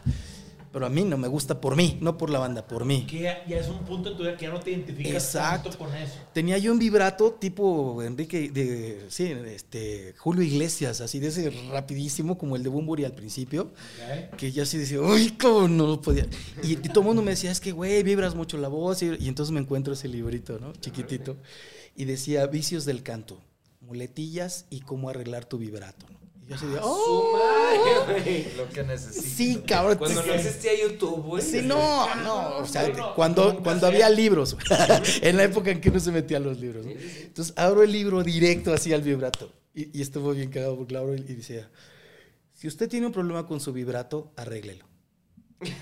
Y así, ¿Cómo? sí, güey, me quedé como, como, como el Kung Fu Panda, ¿no? Cuando abre el pergamino y dice, pues aquí está el secreto y pues ese es que eres tú, ¿no? Y ya, ya sabes, y empiezas así a analizar. No mames. Y me di, decepción. sí, cao, pero, pero tenía mucha, mucha razón, fíjate, al final, porque ahí fue donde me di cuenta, por ejemplo, de los vibratos de los saxeros. Son unos vibratos bien padres, ¿no? Que, que van entre lo lento y lo rápido. Y entonces yo los empecé como ya a imitar. Y así fue como empezó a caer el sentido, ¿no? Lo, lo de la técnica de, de la nariz, lo de la técnica de abajo. Ahí fue donde ya empecé a, a- como a perfeccionar mi Es técnica. mundo, pero fue mundo totalmente autodidacta, sí. Sí, para, para lograr, por ejemplo, esta Fabiola de Isis canta mucho con la nariz, ¿no? Porque yo le decía, a- en aquella época estaba en Ultimátum cuando tocaba mucho con ellos, y le decía, es que canta padre, pero de repente se oye así muy... "Ah". Y me decía, es que utiliza la técnica la nariz. Y yo, ¿qué es eso, cabrón? Pero, pero hay veces que es que hay tanta maña dentro de eso. Yo lo que me he dado cuenta, o sea, aquí el que debería estar hablando eres tú, porque tú eres el que sabe. Pero No, yo para dar mi- mi- mis dos centavos de cuando entré al mundo del canto, que suena bien raro, pero es de que, o sea, todos estos términos como aire, es que estás cantando con mucho aire. Ujú. ¿Qué es eso, güey? Exacto. No, de que canta con el estómago. Pero de repente me di cuenta que yo tenía unos micros súper chidos que he comprado que eran unos 414 Ujú. que, que vendí hace poco. Y me grababa yo la voz porque me, dijeron, me decían, esos son los más chidos para la voz. Pero me sonaba muy nasal. Muy nasal, sí. Entonces hay ciertos micros que le quedan a ciertos... vocales. Exacto. Por más que tu técnica a veces, obviamente tienes que ser muy bueno para cantar, y a- y- pero hay gente que como que capitaliza sobre sus- sus muletillas, güey. su Exacto. O sea, hay gente que no debes de, de cantar con tanto aire, pero eh, ya se reconoce por ser un güey que canta con aire. Que ya tienes estilo, claro. Ah, tienes estilo. sí, porque ese ya es otro tema, ¿no? Cuando dices tienes que entrar al Ajá, estilo. O sea, cabrón. tú, tú cantabas con mucho vibrato y, y eso era una, una muletilla, pero lo cambiaste. Sí, Entonces. sí, lle- llegó un Ok. momento en- porque a mí no me gustaba. Ok. Y luego todo el mundo me decía, es que te lo tienes que quitar porque eso es, o sea, cantas muy bien, pero eso arruina totalmente tu, tu- tu onda, ¿no? Y también las muletillas del final del... Yo cantaba con, el, no sé, una terminación, "Ah, ah", Ah, sí. y eso desafina. Claro. Cuando quieres hacer voces y metes, no más, no.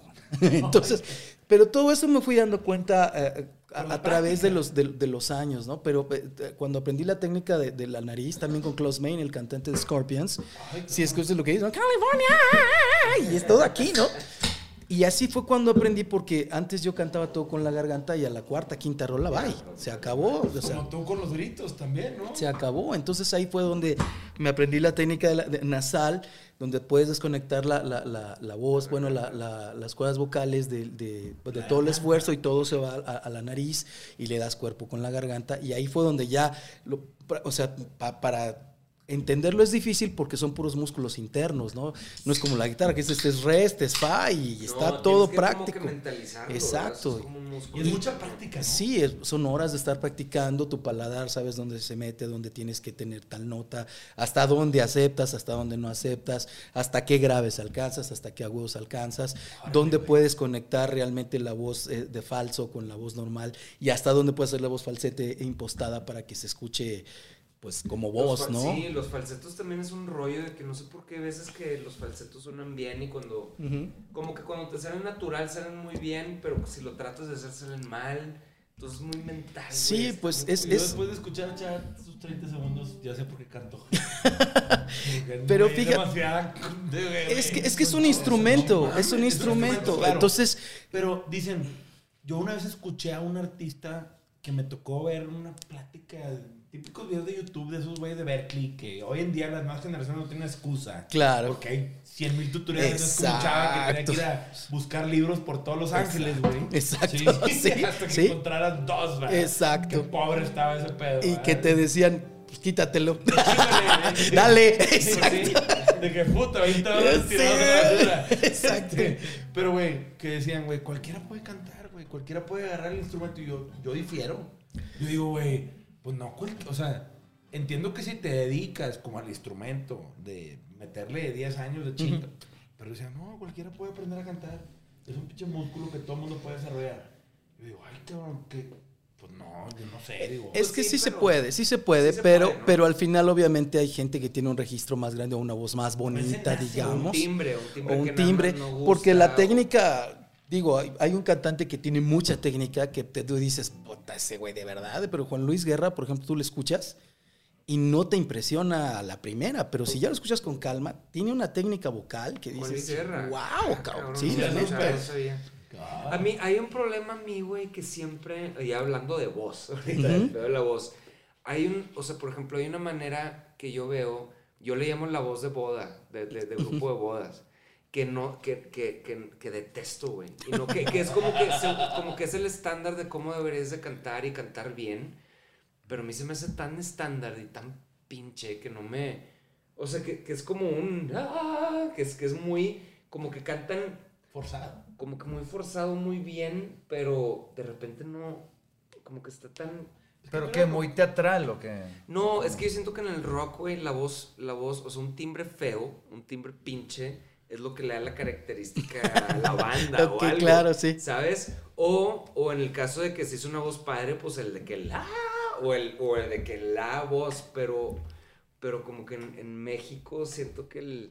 Que, o sea, es el, eh, como que la voz de radio, de que tipo Río Roma, y la, o esas, eh, como que estas bandas que, que, que son como voz de...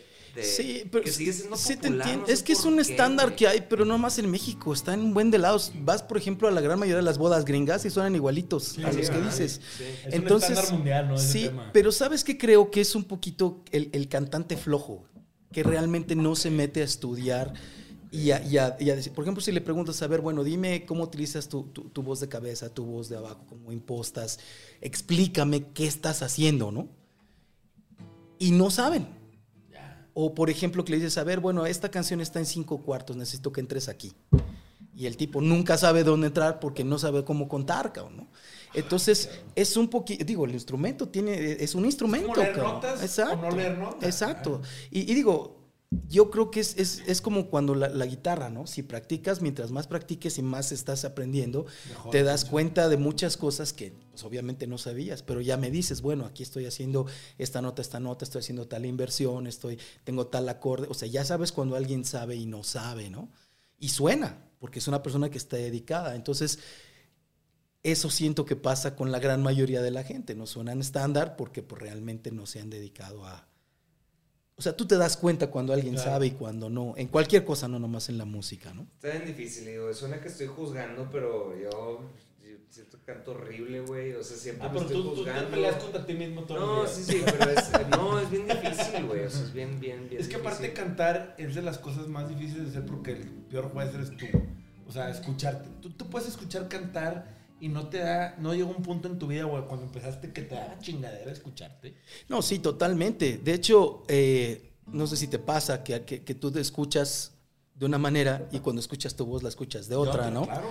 Pero Claro. eso, bueno, tiene su, su- su explicación científica, ¿no? Que tú cuando te escuchas adentro, realmente lo que estás escuchando son las vibraciones. Y tu voz viaja primero a tu cerebro y luego ya llega a tus oídos.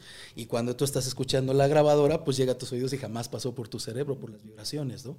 Esa es la diferencia.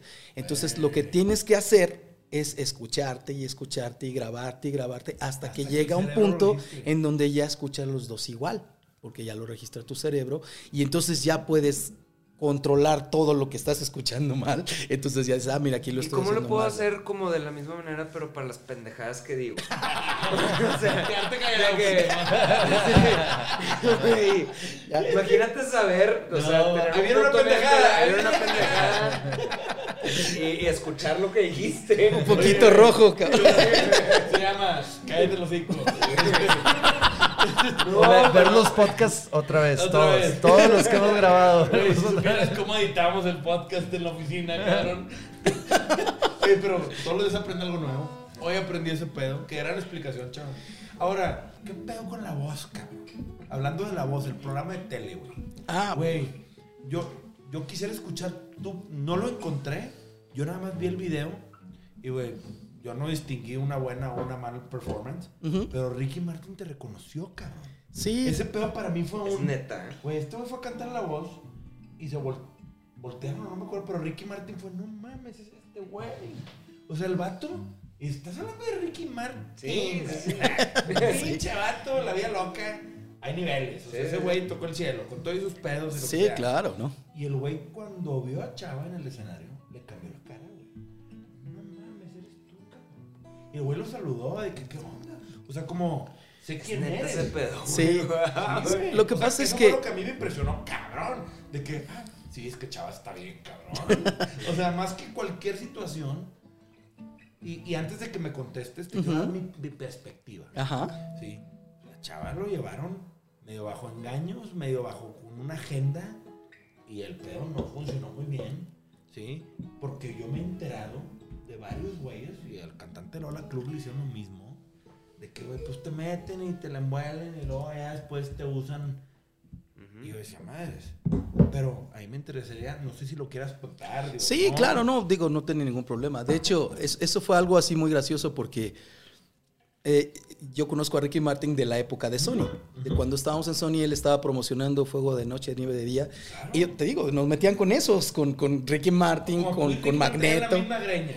Tú y Ricky Martin Ándale, todavía andamos en esa onda, íbamos en el mismo camión. eh, eh, o sea, teníamos, teníamos ese como background. Aunque no nos conocíamos muy bien, sí salíamos mucho. Sí, claro. Yo me iba adelante el camión y él atrás, o al revés, ¿no? Sí, y, y- y sí sabíamos pues quién era cada quien, ¿no? Pero pues él se fue por otro camino, le fue impresionantemente. Yo me fui por otro, no me fue tan chido, pero tampoco, tampoco tan mal. No te puedes quejar. no me puedo quejar, exacto. Y, y la cuestión de, de- de la voz es que el guitarrista de Los Necios, que se llamaba, se llama Juan, eh, Joan Romagosa, después ahora es el productor general, De la voz. director de la música de la voz. Entonces, también en aquella, yo lo conocí en Sony, hicimos algunas colaboraciones juntos cuando estábamos chavos y, y luego nos dejamos de ver mucho tiempo. Y luego un día eh, me contacta por medio de Facebook, precisamente, y me dice, ¿qué onda, mi chava? Fíjate que no sé qué, ¿cómo has estado? Ahora yo soy el mero mero de la voz. Me interesa mucho que vayas. Y yo dije, pues, pero, pues como para qué, güey, ¿no? O sea, pues la voz es- y yo, pues es otra onda.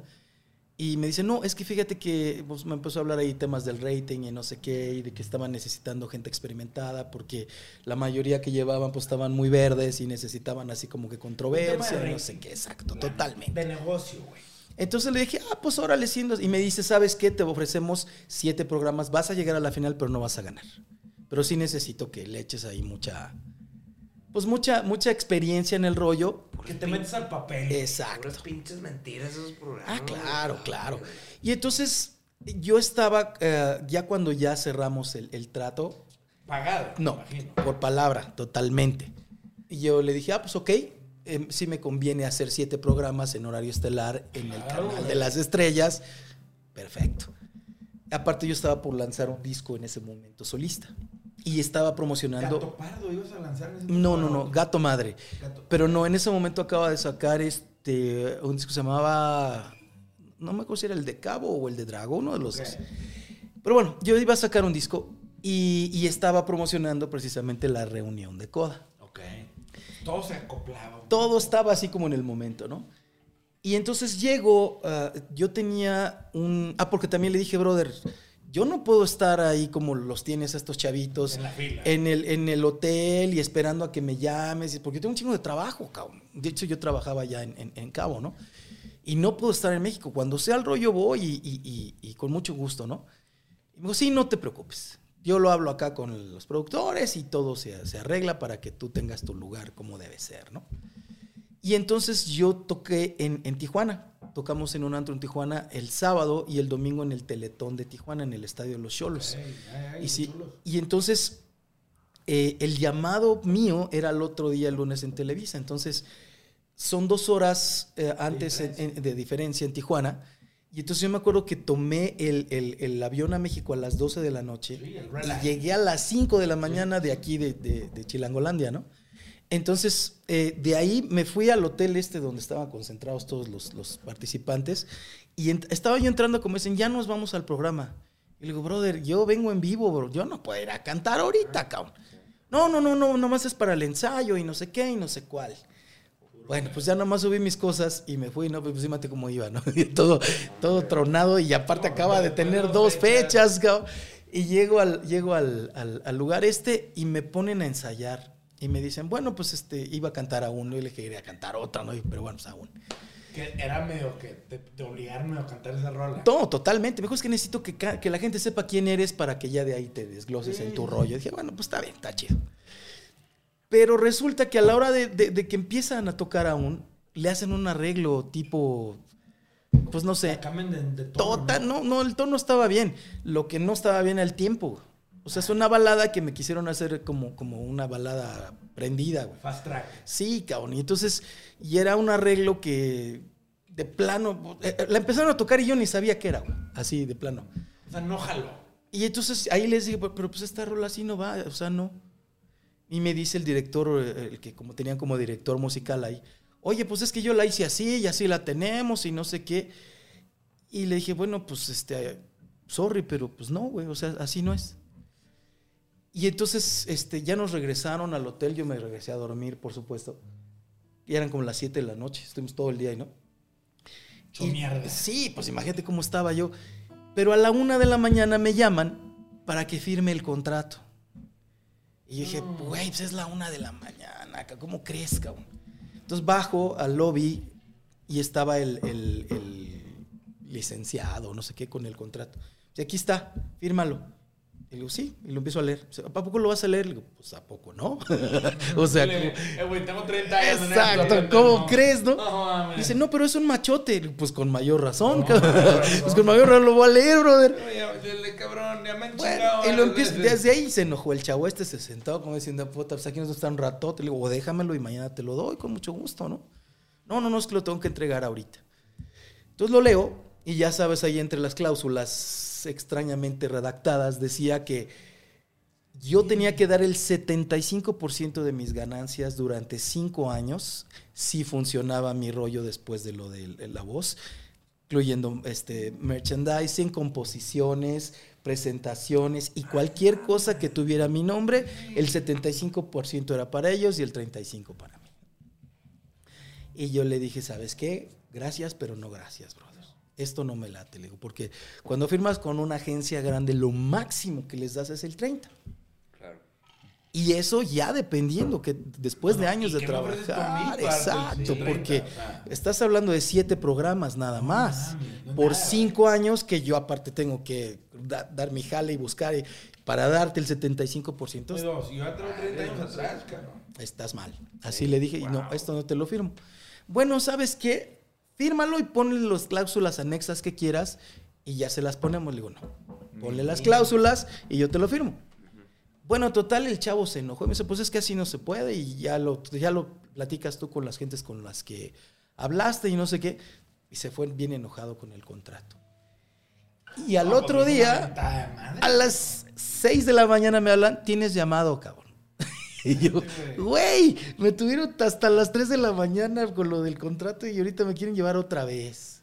Aparte es, eh, güey, tu contrato es tojete. No va a firmar esta mierda. ¿Cuál llamado, cabrón? Bueno, pues entonces vamos al otro día. Güey. Este, nos ponen primero, ya sabes, a todos los concursantes en un cuarto así grande. Dicen, bueno, vamos a empezar con la meditación y empiezan, vamos a hacer... Todos a cierran los ojos, manos. Pues yo no había dormido nada, quería así. Ya sabes, no así de, güey, ¿qué es esto, cabrón? Sí, no, no, y puros ejercicios de ese Toma, tipo, ¿no? toma. Y agarra a tu compañero de los hombros y velo a los ojos. Yo así, güey, güey, güey, a esto me trajeron, déjenme dormir, cabrón. Yo voy a cantar y no puedo cantar así, Soy cabrón. chavadrago, sáquense. Entonces, bueno. Oye, ya- pero sí lo hiciste. Accediste. o Pues sea, es que, tuviste ceder. sí, pues ya, ya había ya bueno, estado ahí. Yo me hubiera ido a la chingada a dormir en ese instante. Les he dicho, eh, los, los guachos a las 10 que estemos a punto de salir. Sí, es que esa era mi A intención. avísenme con tiempo, 15 minutos antes. Y yo caigo. Exacto. Sí, Pues le hablé a mi cuate y le dije, brother, pues es que me trajiste para esto, pero yo te dije, yo no puedo estar haciendo esto. Aparte traigo ya ahí la, la desvelada y desmañanada y luego... Dos fechas. Y luego tu contrato está del nabo, brother. No, pero es que yo te dije, no, no, a mí no me dijiste nada de esto y si va a ser así, pues no pasa nada. Le digo, yo realmente no necesito esto, cabrón. No, no, no, espérate, porque estás programado para cantar hoy. Y le digo, pero si está toda la semana, ¿y por qué me ponen el primer programa, cabrón? Bueno, total, Sí, llegamos... Puteadísimo. Sí, cabrón. Déjame primero cargo pila antes de meterme. Y luego eh, la grabación empezaba a las 10 de la mañana o algo así. Resulta que se tronó no sé qué foco y qué cámara y que, que, no, que lo tenían que arreglar y hasta las 5 de la tarde, cabrón. Y ya no nos regresaron al hotel, nos dejaron ahí en el camerino, güey. Entonces ya imagínate ahí estar esperando horas y horas. Empieza ya el programa y, es, y yo, yo, yo voy a salir a cantar y no sé si lo hayas visto, pero en la, en la primera etapa está donde se voltean en las sillas, tienen a los familiares con... con Con el presentado. Exacto, con el presentador. Y ellos están checando todo lo que pasa en la pantalla. Entonces pasan con los jueces y les dicen, sigue el de coda, pero no se vayan a voltear, porque no afirmó. Ándale. Y todo eso lo escuchó eh, pues, mi familiar, que estaba ahí, ¿no? ¿Quién- ¿Qué familiar tuyo estuvo ahí? Estaba mi, mi cuñado, ¿Tu cuñado? el esposo de mi Porque tu hermana. vive aquí. Sí, vive aquí en México. Ella de repente te quedas. y- Sí, exacto. ¿Me has platicado alguna vez? Ella, ella, Este, este, de hecho, él, él, él estaba ¿Él en ese acompañó? momento. Él me acompañó porque mi hermana fue a trabajar. Si fuera tu cuñado, yo voy diría también. Exacto. Esa Esa toda. No, pero desde ahí se sacó de onda, ¿no? No mames, pues claro, güey. no Y me dice, oye, ¿qué pasó? Le digo, pues es que no, no entiendo. Pero al final no, no, no pasa nada. mayor? Bueno, total, ya salgo a cantar y me echan esa versión rara de aún, cabrón. Y yo así como que cachándola todo el tiempo. Bueno, termina la rola y obviamente no se voltearon. Y, y cuando se voltean, es, Ricky, eh. Ricky me dice, es que yo no me volteé porque dije, este güey quiere imitar a Chava de Coda, canta igualito. Y eres tú, cabrón, ¿qué haces aquí, no? Y le digo, pues me estoy preguntando lo mismo. Vi eso. que el dice, ¿qué haces aquí? ¿Tú ¿Qué Exacto. Chávez, ¿Te acuerdas? O sea, el güey te, te reconoce, Sí. se le cambia la cara y tú, pues no, lo mismo. ¿Qué, Exacto. está pasando? Exacto. Y tú, no sé, no he dormido en tres días, me traes un pendejo. Aquí. Así que Exacto. estoy harto. No, y luego me dice Laura Pausini, oye, pero esa canción ya la has cantado cuántos años y yo creo que la tienes que bajar de tono, ¿no? Porque no la alcanzas. Ay, no mames. Y le digo, pues si no me dejan dormir, pero tú eres la que sabe. Así ya, como, o sea, ¿qué te digo? No, se voltearon y lo, cualquier cosa que yo diga. comentario tan más cagante. La neta, digo, de artista a artista, colega a colega. Sí, claro. Es un golpe bajo. Claro. No, no, pero esos programas están hechos para eso. Para eso. generar Eso Para querían. Pero mira, si yo me hubiera quedado, pues ahí le hubiera aventado algún otro tipo de choro, ¿no? Pero como ya estaba implícito en ese momento que yo ya hasta ahí llegaba, dije como, ¿pa' qué, no? Y bueno, esto fue en agosto. Pero se hizo viral, güey. Sí, es que esto fue en agosto. El programa este salió hasta septiembre. Y estuvo muy gracioso porque el día que sale el programa pega un huracán en Cabo que, que se llamó Dil ¿Sí? que nos destruyó así, No, devastó, nos tiró todo. Las imágenes que yo vi al menos. No, estuvo, Ay, estuvo chinito, criminal la cosa. Y ¿A ti cómo te fue con eso? Pues no tan mal, la verdad es que yo solo construí una choza para mi gimnasio y la hizo pedazos. Pero pues a, eso. comparación de lo que devastó no, en todos lados.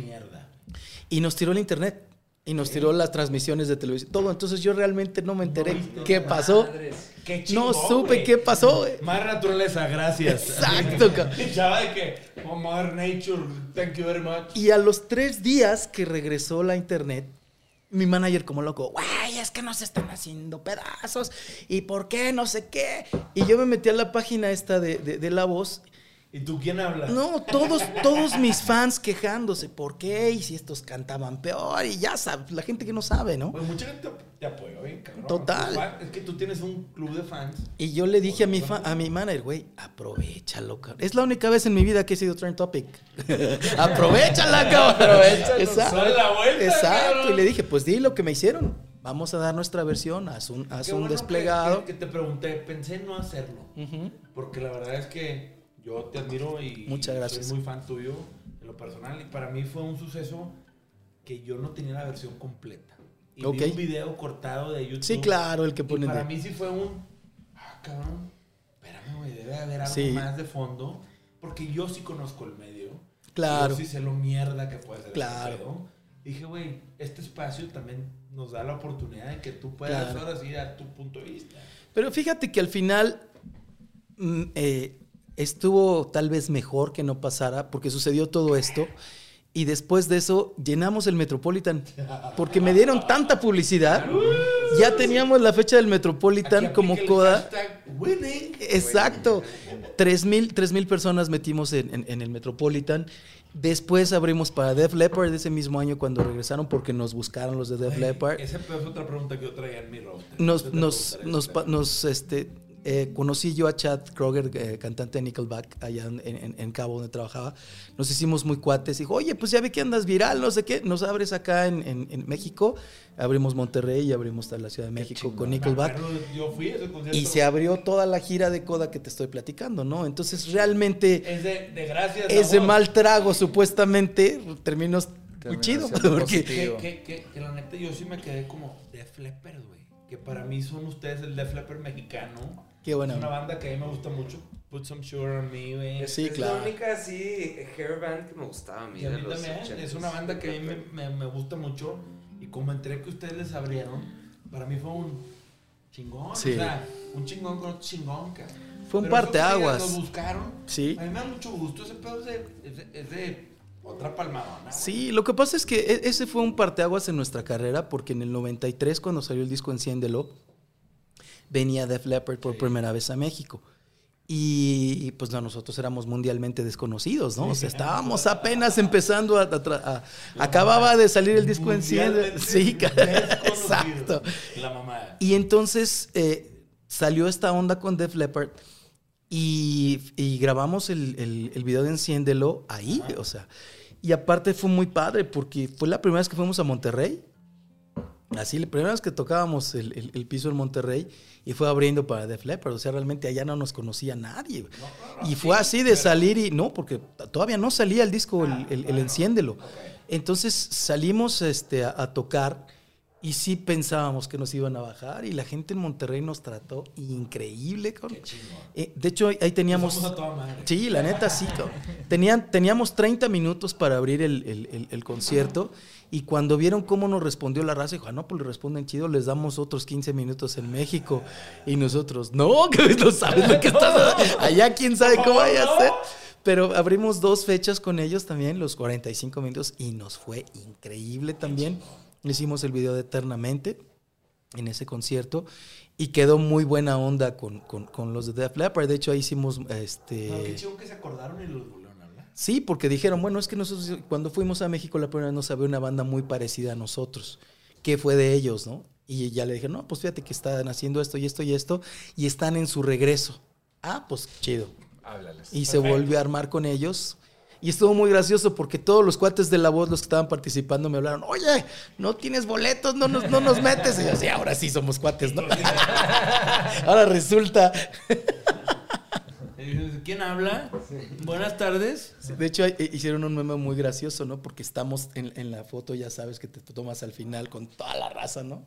Y decía, este, La Voz México, Gachin, Gachin tu Drema, ¿no? y, está- y salió, pues, fue, fue- fue de los memes más chingón, famosillos. porque también te voy a decir una cosa.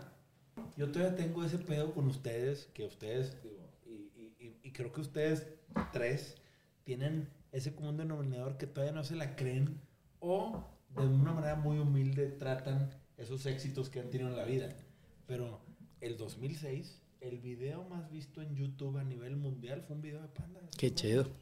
Y si tú pusieras al Muy y al Despacito y la chingada, pusieras una mesa de los güeyes que tienen el video más visto a nivel mundial en el, desde el 2004 más o menos que agarró YouTube a la fecha, ustedes tendrían una silla Sí, ahí. pero pues es que Ese pedo es impresionante, es- cabrón. Pero son ciclos, ¿no? Sí, es lo que hemos entendido que de que son es- cosas que... Y después la banda se echa un break Sí. y ustedes empiezan a entender la vida de otra manera y se vuelven empresarios conmigo y hacemos una agrupación y logran un chingo de cosas. Pero son facetas bien distintas que a veces la gente juzga y ve desde otro punto de vista bien distinto y juzga sin saber el contexto, que creo que es más o menos lo que te pasó. Exactamente. Y, y yo que sí conozco un poco de tu trayectoria, digo, güey, pues para mí sigue siendo Chava de Coda. Y yo lo que me clavé fue la cara de Ricky Martin de... "No mames, güey". Y yo, Ricky Martin conoce a Chava, se la pelan, cabrón. O sea, como de... Tú- hay, ni- tú- hay niveles. ¿Tú cambiarías algo? O sea, ¿cambiarías algo de lo que has hecho, o sea, de- de- en tu trayectoria con... Eh, tal vez algunas decisiones que he tomado, sobre todo a nivel música, en los discos, esos importantes.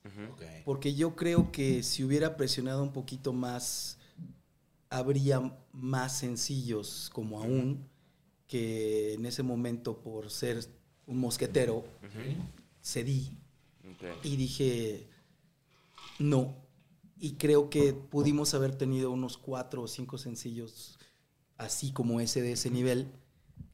Pero al final, pues las cosas son, son cosas que están fuera de tu control, ¿no? Claro. Que como ahorita mencionabas eso, y tú cuando compones, dices, estoy componiendo para mí, me gusta esto que estoy haciendo, ¿no? Pero no tienes el control de que Claro. realmente le vaya a gustar a nadie más o que vaya a pegar con una masa, o más o menos tienes una idea, pero eso no garantiza el que realmente vaya a funcionar. Uno no tiene el control más que de hacer lo que, lo que está en tu... Pero se puede decir que ahorita tú vives de la música, o sea, sí, no, sigues totalmente. viviendo de la música Sí, y totalmente. que eso es algo, se me hace, se me hace algo bien chingón, bien admirable Eh, que para mí, es, Chava es the real deal. Qué chido, qué Porque- bueno. Sí.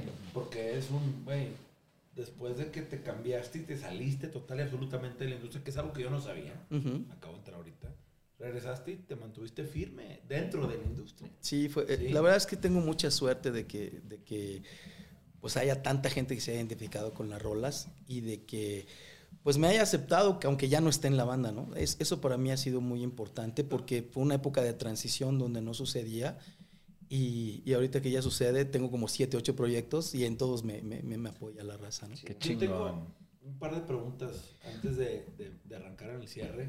Ya tienes varios discos. Sí, bastantes. Y pues, digo, tienes rato pedaleándole ese tema, pero también Coda nunca ha dejado de ser, existir, y tú en las redes te presentas mucho como Chava, la voz de Coda. Así es. ¿Cómo te ha ido en esa dualidad?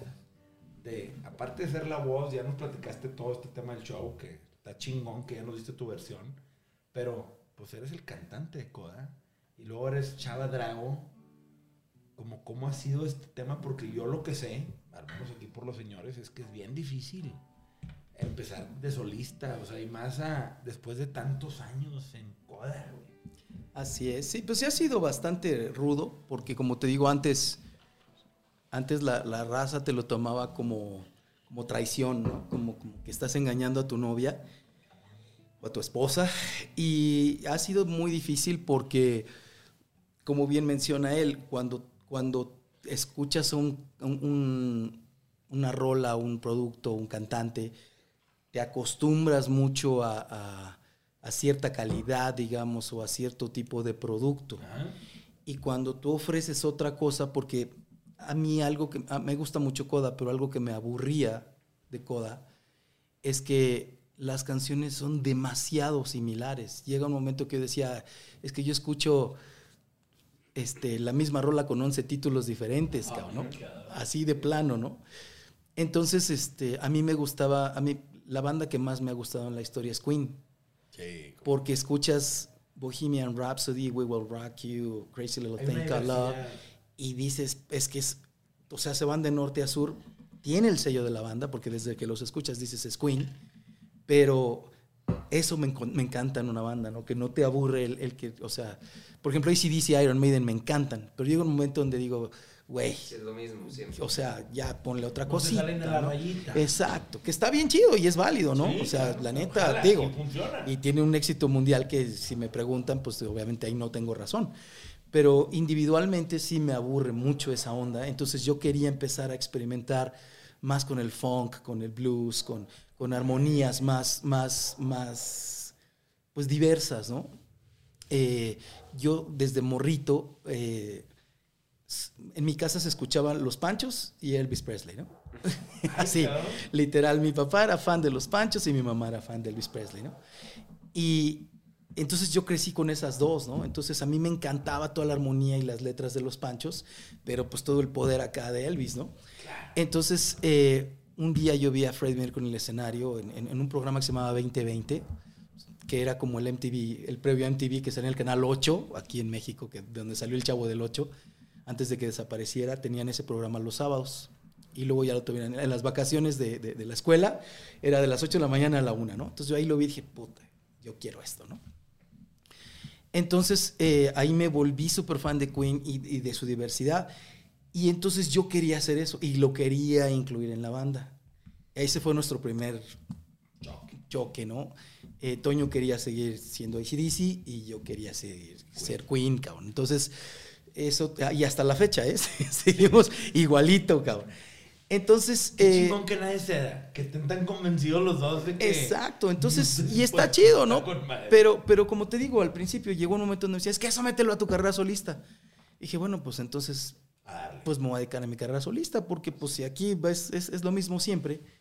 Entonces, eh, y también con los fans fue bien difícil, porque era decir, pues, pues estamos acostumbrados a escucharte cantar Aún te amo, porque ahora me estás hablando de, de otra cosa, ¿no? Y cuando digo tú como, como escritor, como compositor, también di- digo, la vida es tan vasta en temas tan grandes que no puedo estar hablando todo el tiempo de aún te amo, porque, o sea, sí es parte importante de mi vida, como lo mencionabas. ¿no? Pero es una parte nada más, o sea, a mí me mueven muchas otras cosas, ¿no? Y yo quería implementar eso tanto en las letras como en la música. Y muchos de mis primeros trabajos, los fans eran así de, "Uf, es que esto no es lo que... Y, tú- y- y muchos de mis cuates me decían, ¿no? de músicos decían, vamos a hacer un disco, güey, yo te hago otro disco como el de Coda. Y yo, pues sí, pero ese ya lo hice, güey. y si quiero hacer eso, pues voy con Coda, ¿no? Entonces, eh, y, y luego, por ejemplo, eh, eso también me obligó a estudiar más, como, como digo, yo no, no soy muy buen eh, instrumentista, lo reconozco. Eh, afortunadamente para grabar, pues no se necesita tener así una gama muy grande, sino tener toda la, la- la ideología y lo vas haciendo de a poquito, ¿no? Que es lo que hago en mis grabaciones. Y eso empecé a hacer en mis últimos discos, ya empecé a grabar todo yo y, y ya las cosas que requieren más, más destreza, pues sí, sí, sí pido invitados, ¿no? Eh, entonces ahí fue cuando realmente empecé yo a sacar todo lo que traía dentro como compositor y como letrista. Y poco a poco la raza también lo fue este, ace- a- aceptando, ¿no? Aparte, eh, me empezaron a invitar a proyectos así como de los Dream Teams, ¿no? Ahorita estoy en uno que se llama A lo mejor lo que en español, que está El Vampiro, que estaba en Maná, que está eh, Mauricio Clavería de la Ley, eh, Jorge Guevara, Kenny de los Eléctricos, Cala, este, Alfonso Force. Y empecé a hacer como esos, esos Sí, proyectos fuerzas. también. Ahorita el sábado vamos a estar aquí en México en, en otro que se llama La Bohemia Rockera, que hacemos puro acústico, con Cas de los amantes de Lola y, y que estuvo en, está todavía en, en- en Ritmo Peligroso. Entonces ya como que la raza te empieza a decir, ah, bueno, pues mira, si está con estos y si está con aquellos, es que pues sí hay, ¿no? Y entonces ya te empiezan a aceptar. Inclusive me invitaron a uno que se llamó Los Insurgentes, eh, donde empezamos a hacer esta onda acústica y nada más éramos cuatro, ¿no? Nos llevaban hacia los festivales grandes, pero no decían quién iba a estar, ¿no? Entonces entrabas y ya, este, una vez estuvimos el doctor Shenka, este, eh, eh, Daniel de la Gusana Ciega y yo. Y ahí improvisando, imagínate, yo estaba tocando aún y de repente el doctor Shenka se pone a rapear en vez de un solo, ¿no? Y antes la raza no le latía eso, pero ahorita les encanta, ¿no? Alguna vez con el sax de la maldita antes de que falleciera, se aventaba unos solos en mis rolas que yo decía, güey. Y aparte es un agasajo estar tocando con esta gente talento que nunca en la vida te imaginas que ibas a, pues ni siquiera como que a compartir. Yo dije, cuando en la vida otra con la, con la maldita no somos del género, ¿no? Y de repente estamos en el mismo escenario tocando mis rolas, eh, yo cantando sus rolas. Entonces, todas esas mezclas como que la gente las empezó ya a aceptar. Qué chingón. Y a raíz de ahí ya también agarraron como que mi onda solista como es, ¿no? Porque yo digo al final, como te decía, yo compuse aún en mi casa solito con mi guitarrita y con un concepto de rola la llevé a la banda y la arreglaron de su forma y luego no la querían ellos ni siquiera en el disco, ¿no? Porque era mía o porque etcétera, etcétera, ¿no? Entonces, eh, No mames, si no hubiera salido aún. sí, cabrón. Sería otra historia, güey. Total, pero no. total. Entonces te digo, fue un pelear. Por eso te digo que de qué te arrepientes de no haber defendido otras rolas como defendía aún. Ese sería como que mi Qué único. chingona manera de verlo, güey, porque igual le hubiera pasado algo bien distinto. Nunca ¿Quién sabe? ¿Quién Nunca sabe? sabremos de ese tema, ¿no? Pero eh, sí ha sido difícil, pero estoy muy contento, sobre todo ahorita, en este momento de mi vida, es cuando la gente me está reconociendo ya más como Chava Drago que como el cantante de Coda, porque pues a la, a la gran mayoría de las generaciones de ahorita no les tocó. No sabían qué onda. Entonces sí conocen aún, sí conocen algunas de Sí, las otras claro. rolas, pero por ejemplo ayer que estuve en el podcast con, con- con Kenny, estuvimos cantando un montón y me pedían más rolas mías que de Coda. Entonces dije, ah, ahí está, ¿no? ahí le llevo. Está chido, ahí va. Entonces eso, eso me dio mucho, mucho gusto Oye, también. chava, yo, yo te quiero pedir a título personal, no sé si se pueda, pero que tenemos una guitarra. Claro, por supuesto, y un gran guitarrista. Y un gran guitarrista. es el Toño de los 2000. Exacto. Me Que nació- escala pentatónica. De que, ok, no le, no le gusta que le ponga el micro, pero hay manera de cantarla de nada en común. ¿no? Claro, por supuesto. O sea, con guitarra. Sí, claro. ¿Sí ¿Te acuerdas? Oye, chava, antes de, de eso, tengo un amigo que esta es la rola que el vato me hizo escucharla como 700 veces seguidas. Poncho Hernández, Poncho Pucheros, estoy con Chava Drago, pendejo. Ahí te va, mi ahí te ponchito. va, sí. Te va.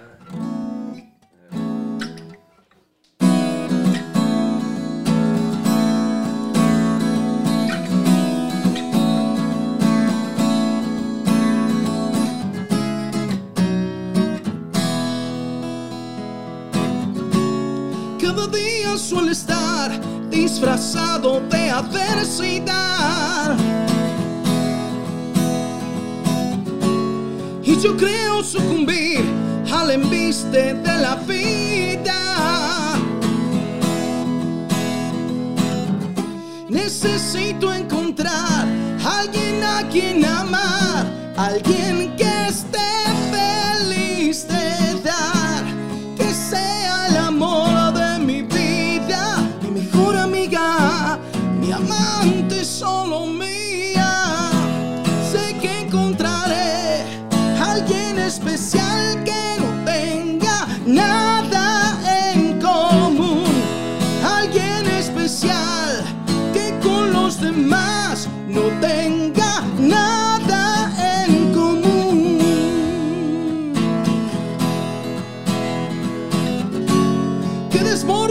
la piel la pasión que da una mujer. Y que no pueda ocultar en sus ojos a la niña. que me quiera escuchar y que al compartir no deje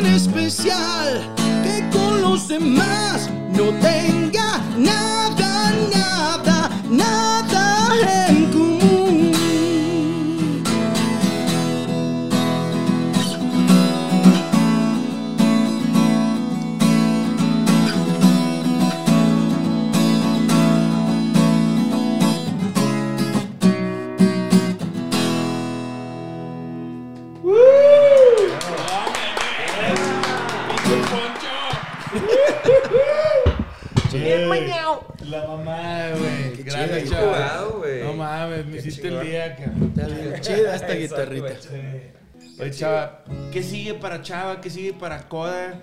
¿Qué sigue para ti como artista? Cuéntanos un poco, nos trajiste tu nuevo disco, Quinto Sol, a la venta en negro pasión a partir de mañana. Este, lo vamos Firmado. a subir, firmado por Chava, el mismísimo Chava nos lo trajo firmado, cosa que es un gran detalle. No, este, cuéntanos, que aparte de, viene este disco, son 13 rolas. Así es. Este, obviamente, por lo que veo, tú lo hiciste completito. Así es. ¿Qué onda? ¿Lo hiciste Sí, en mira. pandemia? Cuéntanos un poquito de Pues mira, eh, en pandemia me he aventado como cuatro ya. Ahora sí que No, no. pinches años, güey. Exacto, nos encerraron y pues hay que aventarse todo el rollo, ¿no? Sí, es, es un concepto que tenía yo pensado. Me, me- me surgió una noche que estaba viendo Vikingos en Netflix. Ah, qué chingón. Y dije, puta, es que esta onda está increíble, ¿no? Toda la, la cosmogonía, toda la, la- la, pues el- el- la, la cultura que tienen, qué chido. Decía, ¿por qué nosotros no? Y luego dije, no, espérate, tribus, nosotros. pandillas. Y entonces me empecé a meter en toda la historia de los aztecas, de los mexicas, de los incas, de todo lo que fue, pues, la- la- las bases de nuestra sociedad. Y es lo mismo. Igualito los dioses, pues digo, con otros nombres, pero adoraban así como que la misma onda. Digo, la gran diferencia es que aquellos pues tenían barcos o hicieron barcos y estos no, ¿no? Y andaban buscando, pero si aquí hubieran tenido barcos, pues quién sabe, ¿no? Te- Otra cosa Otra sería. historia sería, claro. Pero la verdad es que todo eso me empezó a mover y hay muchas cosas dentro de nuestra sociedad actual que yo siento que son unas grandes injusticias que estamos permitiendo como ciudadanos. Por ejemplo, el que tú vayas a comprar un coche, una casa, algo de mucho valor y que te lo vendan a pagos y que termines pagando más intereses de lo que vale y que te aprecies tu vida en eso y que al final si no pagas, aparte de que te lo quitan, te meten al bote y te fregan y el, el- el- o sea, el malo eres tú cuando a ti te están ultrajando y te están quitando todo. Yo siento que esas son unas de las grandes injusticias de nuestra sociedad, que así es como está funcionando el rollo, obviamente, la cuestión capitalista. Y no solo con eso, ¿no? Sino llegas a trabajar y te amenazan, o tienes un jefe, como te digo, que se siente que es el mero mero y que está por sobre todos que realmente te hacen sentir como una cucaracha y te corren del trabajo y no puedes, y, si reclamas estás mal porque te cuesta una lana irte a los juzgados. Y, o sea, el rollo es que aquí todo mundo te trata de, de o sea, es una, es una manera de racismo muy, muy, muy disfrazada de- de- de cosas bien, ¿no? De, que al final te digo, el culpable eres tú cuando tú lo único que hiciste fue nacer aquí Claro. y tratar de tener una vida. De sacar lo mejor de que. Entonces yo lo que estoy tratando de decir un poco con este tema del quinto sol es que eh, el, el- el quinto sol, eh, todos somos hijos del quinto sol, ¿no? Hubo cuatro soles antes según la cosmogonía azteca y en el quinto sol nacieron los hombres todos iguales, ¿no? Que es porque hubo otros intentos y no se pudo. Entonces hasta el quinto sol nacimos todos pero iguales. Entonces Obviamente ya la cuestión de, de, de, de etiquetas, razas, clases vino ya después porque salió alguien muy listo que tomó provecho de los demás, ¿no? Entonces, yo a lo que estoy apelando es un poco, la primera canción se llama Guerrero Latino, en donde dice, la iba a llamar Guerrero Azteca, pero al final dije, no, pues también los incas, los mexicas, los, todos, todos tenemos esa, esa, ese, el vikingo, ¿no? Ellos no se dejaban, cabrón. O sea, hubo quien sí, pero realmente luchaban por su país, por su sangre, por sus cosas y se batían a muerte, ¿no? Ahorita no podemos hacer eso, obviamente, porque tenemos otra cultura, otra manera de pensar, pero yo creo que sí podemos defender nuestros derechos y hay que sacar ese guerrero latino que tenemos todos. Lo único que quiero decir ahí, porque no le voy a dar clases a nadie de nada, ¿no? Pero sí quiero decir eso, no te dejes pisotear, cabrón. Despierta porque entonces están viendo la cara los que están arriba Y siempre han estado arriba porque los hemos dejado estar arriba. Todos realmente somos iguales. Sí. Todos, o sea, lo único, lo único pecado que tenemos es que nacimos en un lugar y ese no es un pecado, nada más hay que luchar por tus derechos, ¿no? Entonces, eh, hay muchos temas que toco en este disco. Eh, lo quise enfocar hacia nuestras raíces. De hecho, este es mi primer, eh, es como el preludio al siguiente disco que voy a sacar.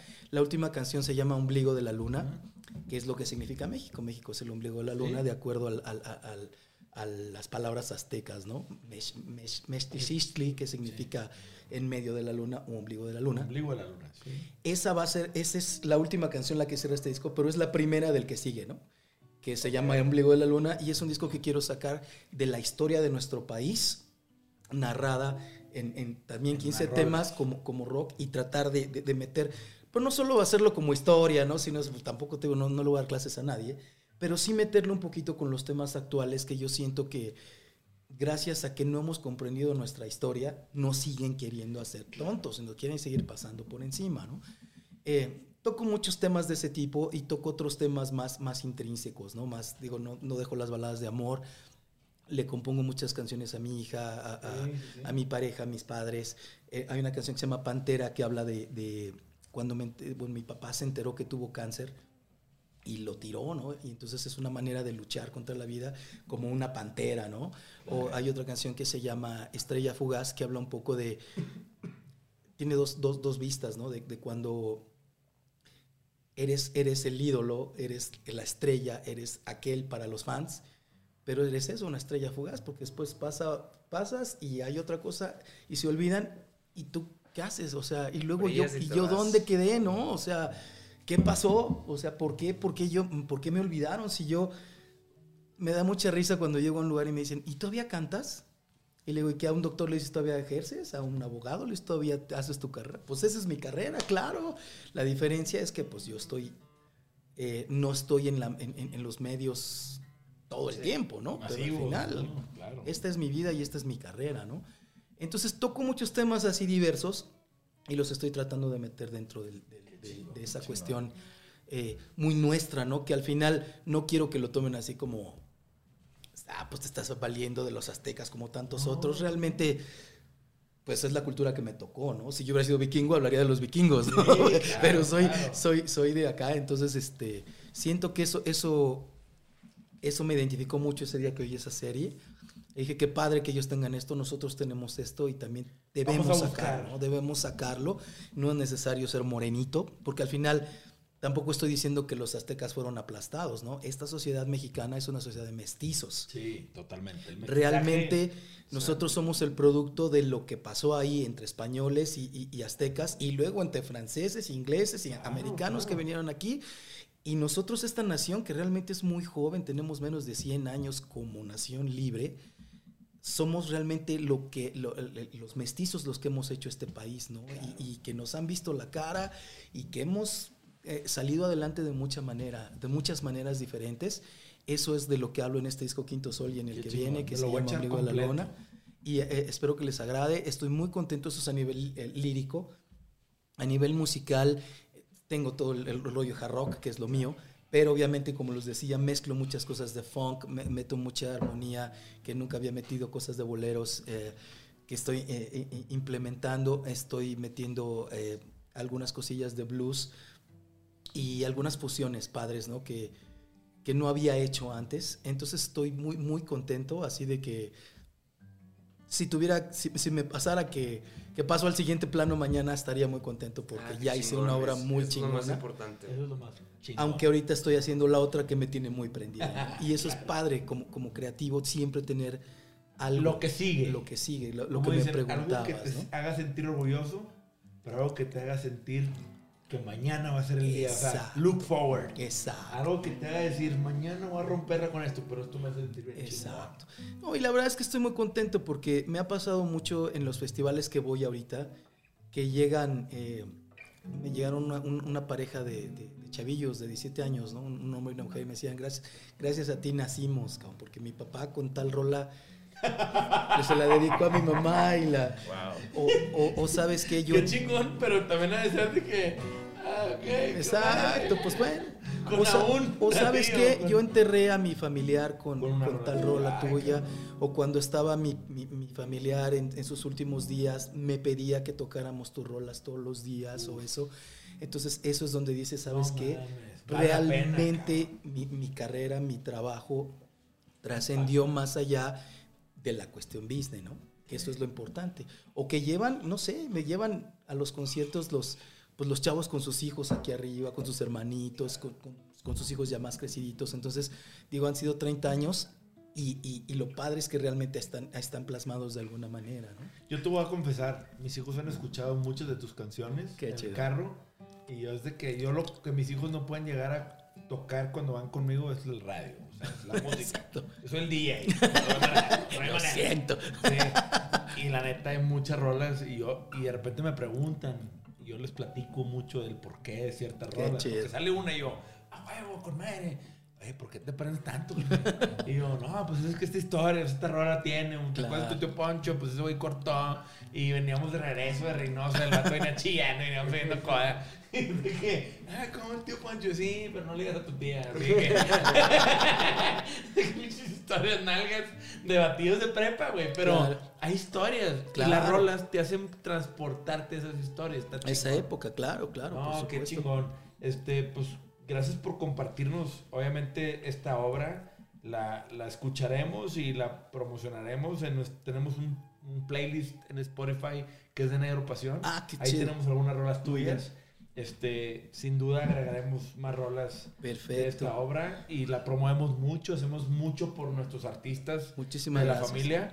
Este, este podcast es algo que veníamos esperando y buscando. Qué bueno que se dio. güey. Qué Estoy bueno, ¿no? Pues güey. muchísimas gracias Sí, de verdad por invitarme. Este, y pues la verdad es que te agradecemos el tiempo y te agradecemos el palomazo aquí, la rolita. No, hombre, claro, a ustedes de verdad, Este, un placer. Y pues esto fue un capítulo gusto. más de Sellout con Chava Drago, la voz de Coda y de, de Chava Drago como solista, ¿sí? Reto se llamaba. En algún antes momento, Coda. exacto. En algún momento, sí.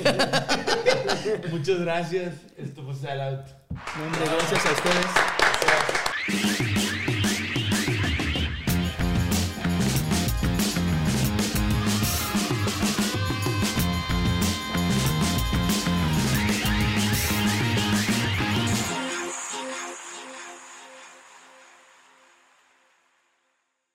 At Parker, our purpose is simple.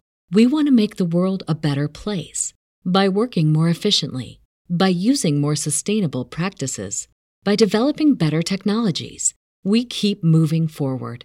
With each new idea, innovation, and partnership, we're one step closer to fulfilling our purpose every single day. To find out more, visit parker.com/purpose. Parker, engineering your success.